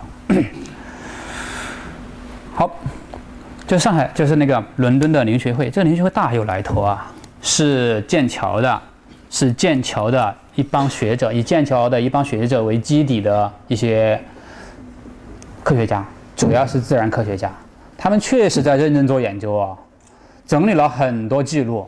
那些记录现在他们是有专门图书馆的，他们是有专门的图书馆的，有一个研究所，有一个图书馆。那么，这些会长很有来头。第一个是希基威克，是一个很有名的伦理学家，他现他的作者现在还现在在中国还有人看啊。还有比如说威廉詹姆斯，威廉詹姆斯是哈佛大学，是后来是哈佛大学哲学和心理学系教授，是宗教心理学的奠基者。我在做追溯，我不知道，我在怀疑他看到的这些材料对于他的写作和他的这样一个学说是有一定的影响，应该是至少成为他的研究材料吧。还有像什么洛奇，利物浦大学的物理学教授，无线电通讯。无线电通讯的发明者，无线电通讯在当的发明当时，他们觉得，他们很多人就觉得，哇，这个证明了心电感应哎，就想象到了空气中也有一种流传的一种电子嘛，因为无线电可以流传，也是靠空中的电子嘛，觉得人与人之间有时候之所以能够实现心电感应、心灵的沟通，不约而同，就是因为这个原因。这是他们他们会把这种这种知识都会用努力的拉到。证明自己想要说服的、想要立的看法上边来，还有很多非常有名的一些学者，像伯格森。伯格森是后来很也是后来很有名的一个哲学家，也是后来也是在中在中国非常有影响，在中国非常有影响一个学者，曾经拿过诺贝尔文学奖。好，现在这个这个研究会呢，现在还在，现在还在是。呃，他们的网站还能搜到，它的英文全名是 The Society for Psychical Research，就是说直译的话是心灵学研究、心灵学研究协会、心灵学研究会协会啊。它呢是，我觉得我们我现在看起来，它应该确实是个价值中立的一个学术研究机构。它主要是收集和研究心灵感应啊、通灵术啊、占卜术啊、灵异事件啊等等。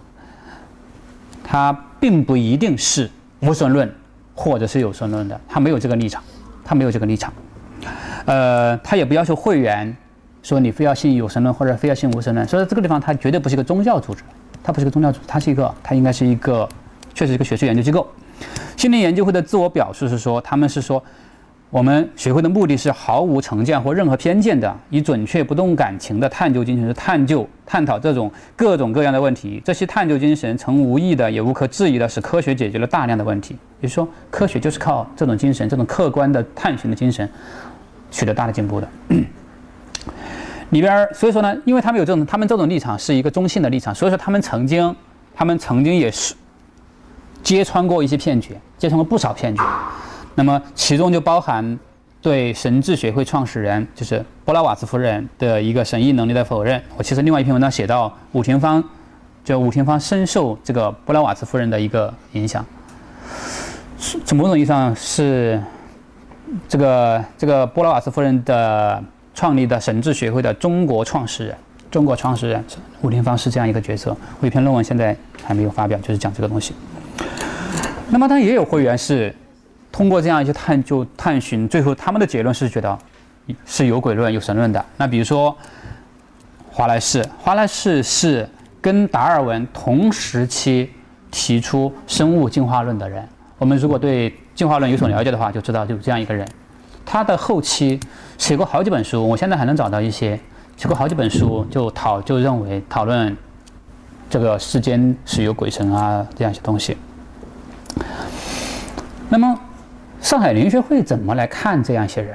上海林学会其实特别倚重这帮这帮科学家，因为科学家在他们当心目当中已经具有本身这个身份本身很有说服力，对他们来说很有说服力。那么，所以说他们会特别强在字里行间里边会特别强调他们的科学家身份。同时呢，而且他们会特别挑，他们会特别挑英国林学会里边对于坚持持。有鬼论、有神论的这样一些人的学说，就他们是有他们的价值立场的，他们是有自己的价值立场的，这一点和和英国的灵学会是明显不同的，是明显不同的。那么他们就比如说曾经翻译了华莱士的一篇文章，那篇文章其实是那篇文章的标题是叫“有客观的幽灵吗？”翻译过来的话，那么翻译为他们就翻译为“有鬼论之证明”，然后发表在这个刊物上边。那么当然华莱士本身。确实是认为是有客观存是客观存在幽灵的，这是华莱士的看法。那么华莱士呢，因为这样一些活动呢，其实后来在在英国科学界好像其实也蛮受排斥的，也蛮受排斥的，因为这是一个比较不那么现代科学的一个看法。是，那么你看这一点儿，有当时那个渔父有一个朋友叫石田邱天良，就跟他说，他说同样是研究机理，就是伏击的道理，使君文清。这个史文清是谁？我还没查到是谁。就史君文清啊，理想进科学，他研究伏击这个道理呢，就有点像科学。但是呢，公持论进宗教。渔父他就讲渔父他们呢的做法，更像是宗教，更像是宗教，就是说是在立教一样的，但是有批评的。他是有批评的，但是这种批评是批评，但是我觉得这个批评在一定意义上是成立的，这种判断是成立的。他们确实是一个明显的有神论立场的。好，简单小结一点。那么，林学会的这样一些人，他们的至少客观宣，他们的宣称的对外宣称的理由是神道社教，是神道社教，而且呢，其实从他们自己的行为来说。他们其实是以有神论或者鬼神存在呀、灵魂不朽啊来回应他们自己一种需求、一种情感呀、心理上的一些需求啊。这个是，或者要超脱自身的局限性吧。那么除了他们自己的这样一个活动体验之外呢，就西方科学家的一个验证，对他们来说是一个很有力的一个资助。但是，不过很遗憾，这帮人呢，他们基本上。嗯，林学会的核心成员，并吸血可能都不太好，都不太好。他们的知识应该还是比较比较旧的，那就是传统的那个啊科举训练出的那些人啊，基本上比较多。所以他们英文应该是不太好的。所以说他们对于当时的西方的心灵研究的一些内容，其实引接的其实不算多，其实不算多。这这一点，我觉得他们比起武廷芳还是要应该要差蛮多。因为武廷芳其实自己还做过蛮多翻译啊，翻译正道学啊、神智学的一些东西。好，他们呢是一个正道的一个，他们是其实在努力做一个建立宗教或者建立主张有神论、有鬼论的这样一种看法。好，最后一个讲一点他们的影响和争议。这个影响其实当时仿效的人很多，但不过头来回过来说，我特别要强调一点：林圣德坛林学会不是第一个，他当时已经有那个风气了。已经有那个风气了，而且这个风气呢，从某种意义上，我觉得可能在晚清以来也没有断过，也没有断过。就伏击这个东西，可能本身也没有断过。但是在当时呢，他们这个事情还是产生了一点仿仿仿效者。为什么呢？因为他们有杂志啊，他们有杂志啊，他们这些杂志本身可以产生跨越地域、跨越上海的这样一个影响。这个这一点和其他的集团都不一样，和其他集团都不一样。所以说呢。你看啊，裘天良就讲，不过数月，就说你们搞了这个圣德坛之后啊，你们搞了灵学杂、灵学丛书之后呢，不过数月，沪西两地，上海和无锡两个地方啊，积坛尽起，到处都是伏击坛。虽平平息钻研科学知识，一幅醉心幽冥啊，就像这些人本来是研究科学的，现在也开始对鬼神感兴趣。还有复旦当年当那一年一九一八年有个学生，复旦有个学生，大概是学生干部办了一个刊物啊，主编。他说：“自南至北，自南至北，风靡一时。上至晋升学士，下至贩夫走卒，莫不生信而成服。他大概也是可以讲生信而成服呢，当然很绝对化，但是呢，可以看得出来当时有个风气啊，有风气。那么另外一个学者呢，是后来我们的一个学者讲，他就讲到，举到一些具体的例子，在灵学从治的影响下。”产生了一些产生了一些仿效者，像北平的北京的升平道社、同善社，天津醉红轩、河南广善社、湖南成念社、无锡演化坛、广东醒公坛、许昌至善坛等等。一九一七一九年七月又成北京又成立了物善社，而且发行了社刊《凝学要志》，就是我们现在能找到的凝学的刊物的其实不多，大概就是那么三五份，大概就三五份。那这两份比较重要，但是。我看下来，我觉得林学林学要治应该还没有林学从治他们那么重要，因为林学从治，我觉得他会更多的去回应科学的挑战，他会更多的去回应科学的挑战，他会去考虑他的对手这个问题。这一点上，我觉得林学林学从治呢，就是上海这个林林学会呢，比北京林学会的要更更有吸引力。啊，批评也很多了，批评也很多，而且是呃，而且后来产生他们的批这些批评呢，其实在某种意义上给他们造造成了很大的麻烦。呃，一种批评是，我不知道有没有鬼神，我只知道你这样子让大家都来关心鬼神的问题，不好心关心世事，不好好相信科学，会阻碍我们的进步，会阻碍我们的救国。这是一种比较主流的看，这是一种看法，这种看法。但是这是我们可以理解为它是一种从而不论的看法吧，从而不论的看法。对于它的真伪，他不考虑，但是考虑你的后果，这是一种批评。另外一种批评就是《新青年》的批评，哇，《新青年》的批评很厉害，而且很有水，很有水准，确实很有水准，很有力度。那么，一九一八年《林学重置》第一期刊出之后呢？第一期刊出之后没多久吧，然后第二期。第二期是那个嘛？第二期就出现了那个这个鬼，这个说徐半侯的照片。第二期就刊出了。那么很快，《新青年》杂志就组织了一个专期，可以可以看作是一个专期，来专门来批驳林林学会。有哪些人写了文章？陈大奇，北大教授；钱玄同、刘半农、陈独秀都写了文章，还有鲁迅也写了文章吧？关于林。那么《新青年》呢？而且我们后来看了《新青年》，你如果我们把《新青年》里边关于科学的那个文章都找出来翻一翻，你会发现，其实灵学成了灵学会，成了《新青年》杂志在讨论科学、讨论迷信问题的时候，一定会提及的一个靶子。从某种意义上说，灵学会成为他们的一个批驳对象，一个言说对象。那么，在这个意义上呢，所以说我觉得。是很好玩的，而且呢，呃，而且一九一八年这个他们《新青年》这个杂志出来之后啊，其实出来之后呢，很快又有人林学会的人又有人把它带这份杂志呢带到了林学会圣德坛，然后呢，还坛上要叩请那种神鬼，就是问他们为什么会这样做，我们应该怎么办？对，然后鬼神的回答说。不要理他们，对，很好玩的，这种对话关系是非常非常好玩的啊。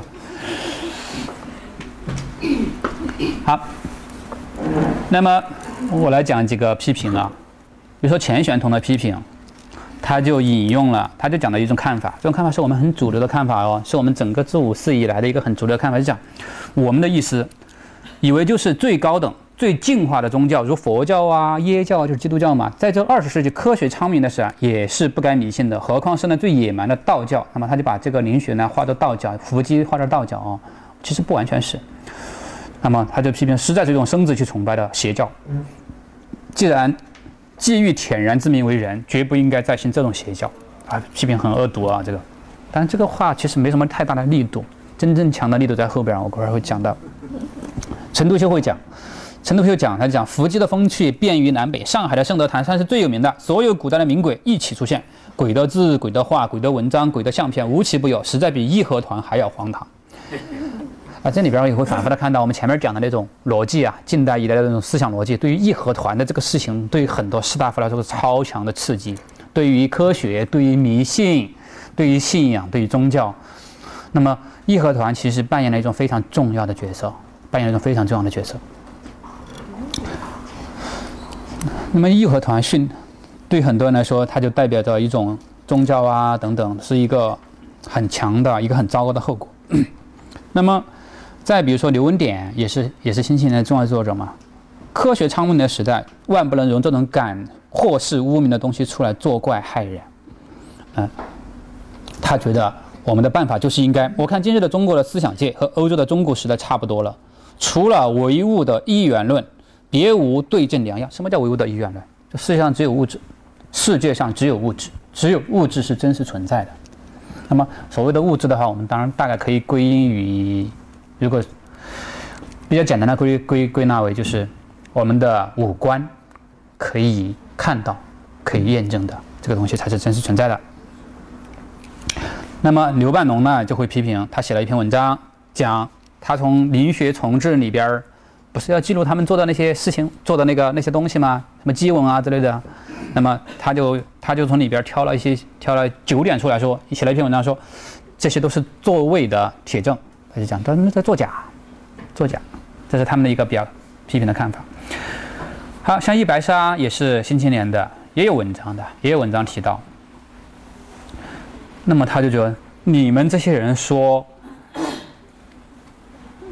不信鬼神，国家会败亡，因为你要讲以神道社教嘛。他说我看刚好相反，我看刚好相反，自古这些国家呀，只有因为信鬼神而亡国的，没有听说可以救亡的。这是他的一个反面的批评啊。陈大奇就这样，陈大奇也讲类似的话，也是北大，就是北大那个哲学教授啊。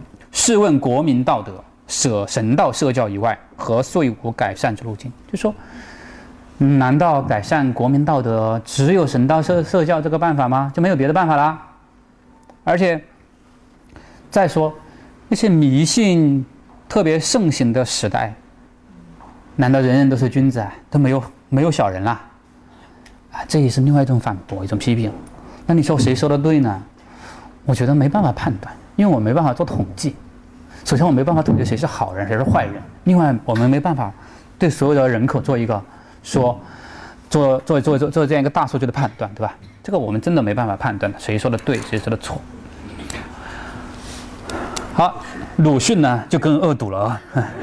鲁迅写给那个徐徐他的友人的信中说：“我看现在写的这些现在出出的书啊，当然可能很多类似于此的书啊，很多是对于青年很有害啊，十恶不赦之思想，令人肉颤啊。”沪上一帮昏虫，又大捣鬼，至于为徐班侯之灵魂照相，其状乃如鼻烟虎。我专门看了一下，我觉得不是很像鼻烟虎啊，感觉对，是很好啊。人事不休，群驱鬼道，所谓国将亡，听命于神道哉？这是啊，也是类似于的批评啊，就是说信鬼，就是那个叫什么，不问苍生问鬼神啊，这样这样一个批评，就是说应该关心的是现实，现实的。努力，而不是说去听信神，寄望于虚无缥缈的鬼神，这是一种批评。那鲁迅还有一个，现在儒道诸公，这里边我觉得要小心点讲，儒道诸公，这里边是要把孔教会都包含进去的。孔教会也是当时嘛，也是同一个时代。儒道诸公，却竟把历史一味捣鬼不治人事的恶果，都移到科学身上。也不问什么叫道德，怎样是科学，只知造谣生事，使国人格外祸乱，社会上罩满了妖气。什么意思？就是说他批评，呃，林学会啊、道教啊以及孔教啊等等，他们会把当时的这种社会的纷乱动乱归因于科学博兴，而宗教或者叫有鬼论的衰亡。那么他对这种逻辑的批评是比较强啊，这样一个批评。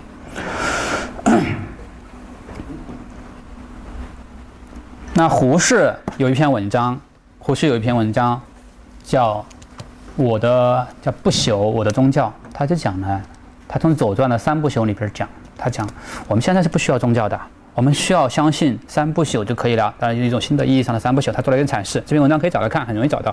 那我这里就不再讲。总之，他的结论其实很简单：灵魂灭不灭的问题。对于人生行为上实在没有什么重大影响，这都是新青年的阵营还是比较态度比较集中的，比较一致。好，有一个更有力度的，也是更主流的一个解释，是心理学上的一个解释，心理学上的一个解释。那么陈大奇呢？陈大奇在日本学的是心理学，在日本学的是心理学，他确实算是内行，很内行。那么他就。把，而且他还找到了英国灵学会的这个些报告，找了一些吧，找来看了，然后呢，从他们的报告来做另外的批评和解释。他就讲，你这些报告本身讲的这些现象啊，有些东西是不对的。他讲怎么不对啊？他就讲。你你陈大奇的那个立场很清楚。第一，我不管，我不我不要说你是不是作伪，是不是作假骗我们，我们不在乎。我我假装我就是我是中性的，我不这个我不管。但是呢，我可以用对你的伏击这个事情做一个科学的解释，做一个科学的解释。那么从这个意义上的话，那么你的鬼神解释就要我如果能够很好的做用科学的解释的话，那你的鬼神解释当然就没有，至少没有竞争力了吧？没有竞争力了吧？在这样说，那么他就讲，伏击为变态心理现象，而非真有圣贤仙佛之降临。那么他分析了很多案例，他只说，如果人扶着，如果说伏击，如果人没有没有人去扶的时候，他当然不会动，但是一定要有人扶。所以说这个动力还是来自于伏击的人，还是来自于扶手，还是来自于扶手。那么所以说机之动，扶助扶者助之，不过出于扶者之无意识的运动，就说你自己扶手自己并不知道而已。别人也会问啊，我都不知道，我还能写字，还能画画呢，还能写诗，那么这个也是一个批评。那么陈大奇呢，他讲了蛮多的，他就讲，他举了一些例子啊，讲，那么说，处于这样一种所谓的像是一种入神的这种状态的时候呢，那么人的某些潜意识里边的潜能被激发出来。举个例子，他说，我都不懂。我从来不会写诗，两个从来不会、从来不会、不会写诗的扶手，怎么会扶出来一首诗出来？那么他陈大奇的解释是说，这些人以前虽然自己不写，但是呢，他可能看过呀。那么有时候他并不注意这个东西，但是这些信息进入了他脑子里边，在潜意识里边。在这个时候呢，在伏击的时候呢，这种潜意识里边的东西呢，这些知识呢，被调用起来了。然后呢，所以说写出了诗，这是他的一个替代性解释。但我们今天看起来，我觉得也不算是一个很圆满的解释吧，对吧？也不是一个很圆满的解释，还是有蛮蛮牵强的部分。但是呢，总之它是用科学的方式来解释这个东西，而且其实也是也是后来一个比较主流的，也是比较主流的一个心理学解释。对于伏击，我们今天看，你去土豆上边搜伏击，还能搜到一段大概二十多分钟的一个一个节目。好像是央视做的，就是我刚刚说那个成都那四个小姑娘伏击的事情，被吓得要死，门都不敢出。然后呢，后来辅导员找了他们，把这个四个孩子，然后带找找了一个心理学家，来跟他们讲为什么会伏击。然后呢，心理学家给他们演示了一下，然后让他们自己实验了一下，说这就是你的潜意识在作为。然后呢，啊，这个四个四个小姑娘这个被说服了，然后喜笑颜开，然后从此赶出门了。对，大概就是这。那么这也是直至今天。用潜意识来解释伏击，它仍然是一个主流的看法，仍然是一个主流的看法，没有更好的一个更强有力的一个说法。但是呢，它仍然只是一种假说。其实，在某种意义上，而且呢，陈大奇等人，他们，陈大奇虽然这样讲，梁启呃那个那个呃陈独秀等等，他们这样的一个看法，但是实际上并没有说服所有人。还有人当时就有人写信到《新青年》去说，我是相信科学的，但是。你讲的这个东西还是没法说服我。有个人举就举了一个例子，说那个人叫莫等吧，笔名叫。他说我曾经哪一年去过澳门，我第一次去澳门，从来没去过澳门。我在澳门一个人都不认识，但是我去了澳门之后，一下街一下车没多久，然后在街上碰到了一个算命的人，然后我就跟他我就去找他算命，他把我家里边几口人，然后我家里边发生发生过什么大事儿，都说的大概不差。他这个事情我完全没办法被你说服，啊，这就是另外一个问题，就是，所以说他科学解释对于某些人来说，他仍然是没办法没办法说服的。好，那么其实呢，新青年这帮人虽然他们当时呢。因为毕竟科学勃兴的时代嘛，他们确实在某种意义上还是取得了胜利，在一定意义上也是取得了胜利。但是呢，至少林学会的这帮人其实并没有被说服，没有被说服，因为他们这的回应很简单，两句话：第一，事实俱在，就说事实都在这里，实不敢抢为附和以欺世，我不敢就是附和你们来欺骗世人啊，这是有事实在的，它是有事实证据的，他们觉得。第二，两害相衡。我且不说真真假的问题，真假我们先撇开一半。我们两害权权衡，与其忌惮之尽无，另令迷信之复长。就是与其让人们没有忌惮、没有敬畏，还不如让迷信重新回来。这里边就涉及到一个他们的目神道社教的这样一个用心啊，这样一个道德用心。好，而且这个很有意思的是，这种紧张啊，这种两方的这种斗争，两方这种斗争其实。还其实层次不算太高，说实话，我觉得尤其是灵灵学会的论说，其实因为毕竟他们呢，我觉得在知识层面上并不算太高，并不算太高，尤其是对于当时的西学不太懂的话，那么他们的回应有时候其实是自说自话。但是他们这些提出的问题啊，他们引起的争议，在新青年等等这些人的争论导致的，后来就产生，稍后就产生了一个新的论辩。这个论辩呢，其实我觉得在一定意义上是这个论辩的一个升级，就是科学与玄学派的论战。玄学就是形而上学嘛，形而上学也包括讨论鬼神问题啊，也讨论鬼神问题啊。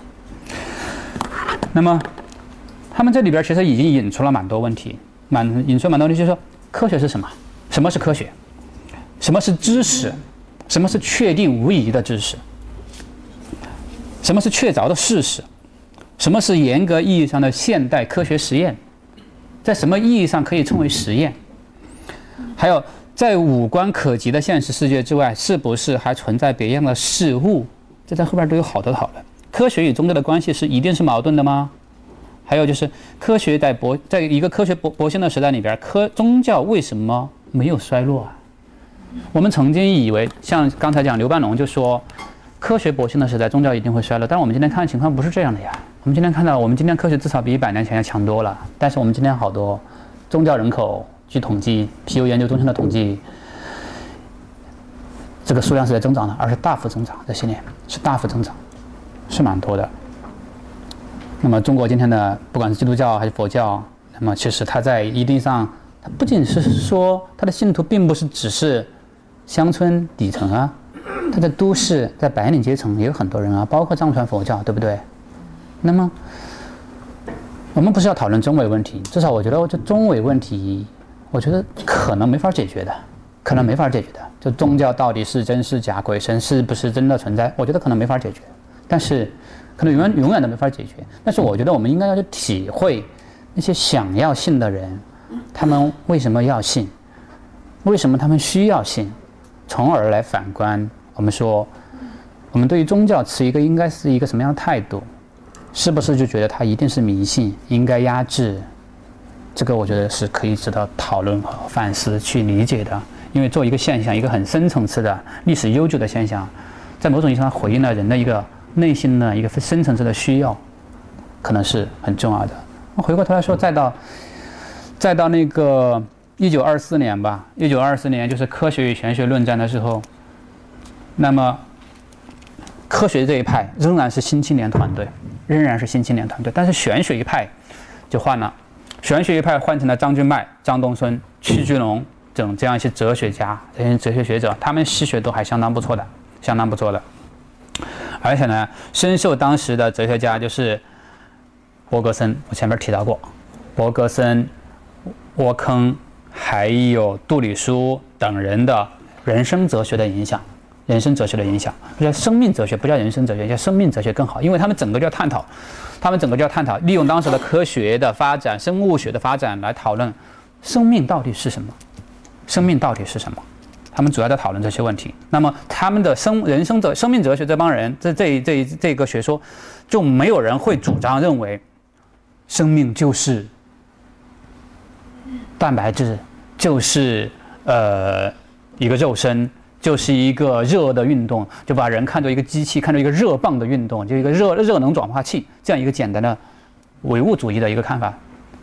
人生哲学这帮人，呃，生命哲学这帮人基本上都不赞同这个看法，他们还是努力的，在这一点上，他们和林学会是一样的，努力要在这个肉身世界或者现实世界之外，要找到一个意义也好，价值也好，宗教也好，他就觉得是一个独立的。那么我们就回到文章那个我们讲座的开头，就是说，这里边就涉及一个祛魅的问题，就是我们回到那个祛魅的这样一个东西。那么，在何种意义上，在何种意义上，现代世界、现代世界观念是不是一定要成为一个无意义的世界观念？是不是一定要排斥一个神秘力量的存在？那么，大概我就讲这些。谢谢各位。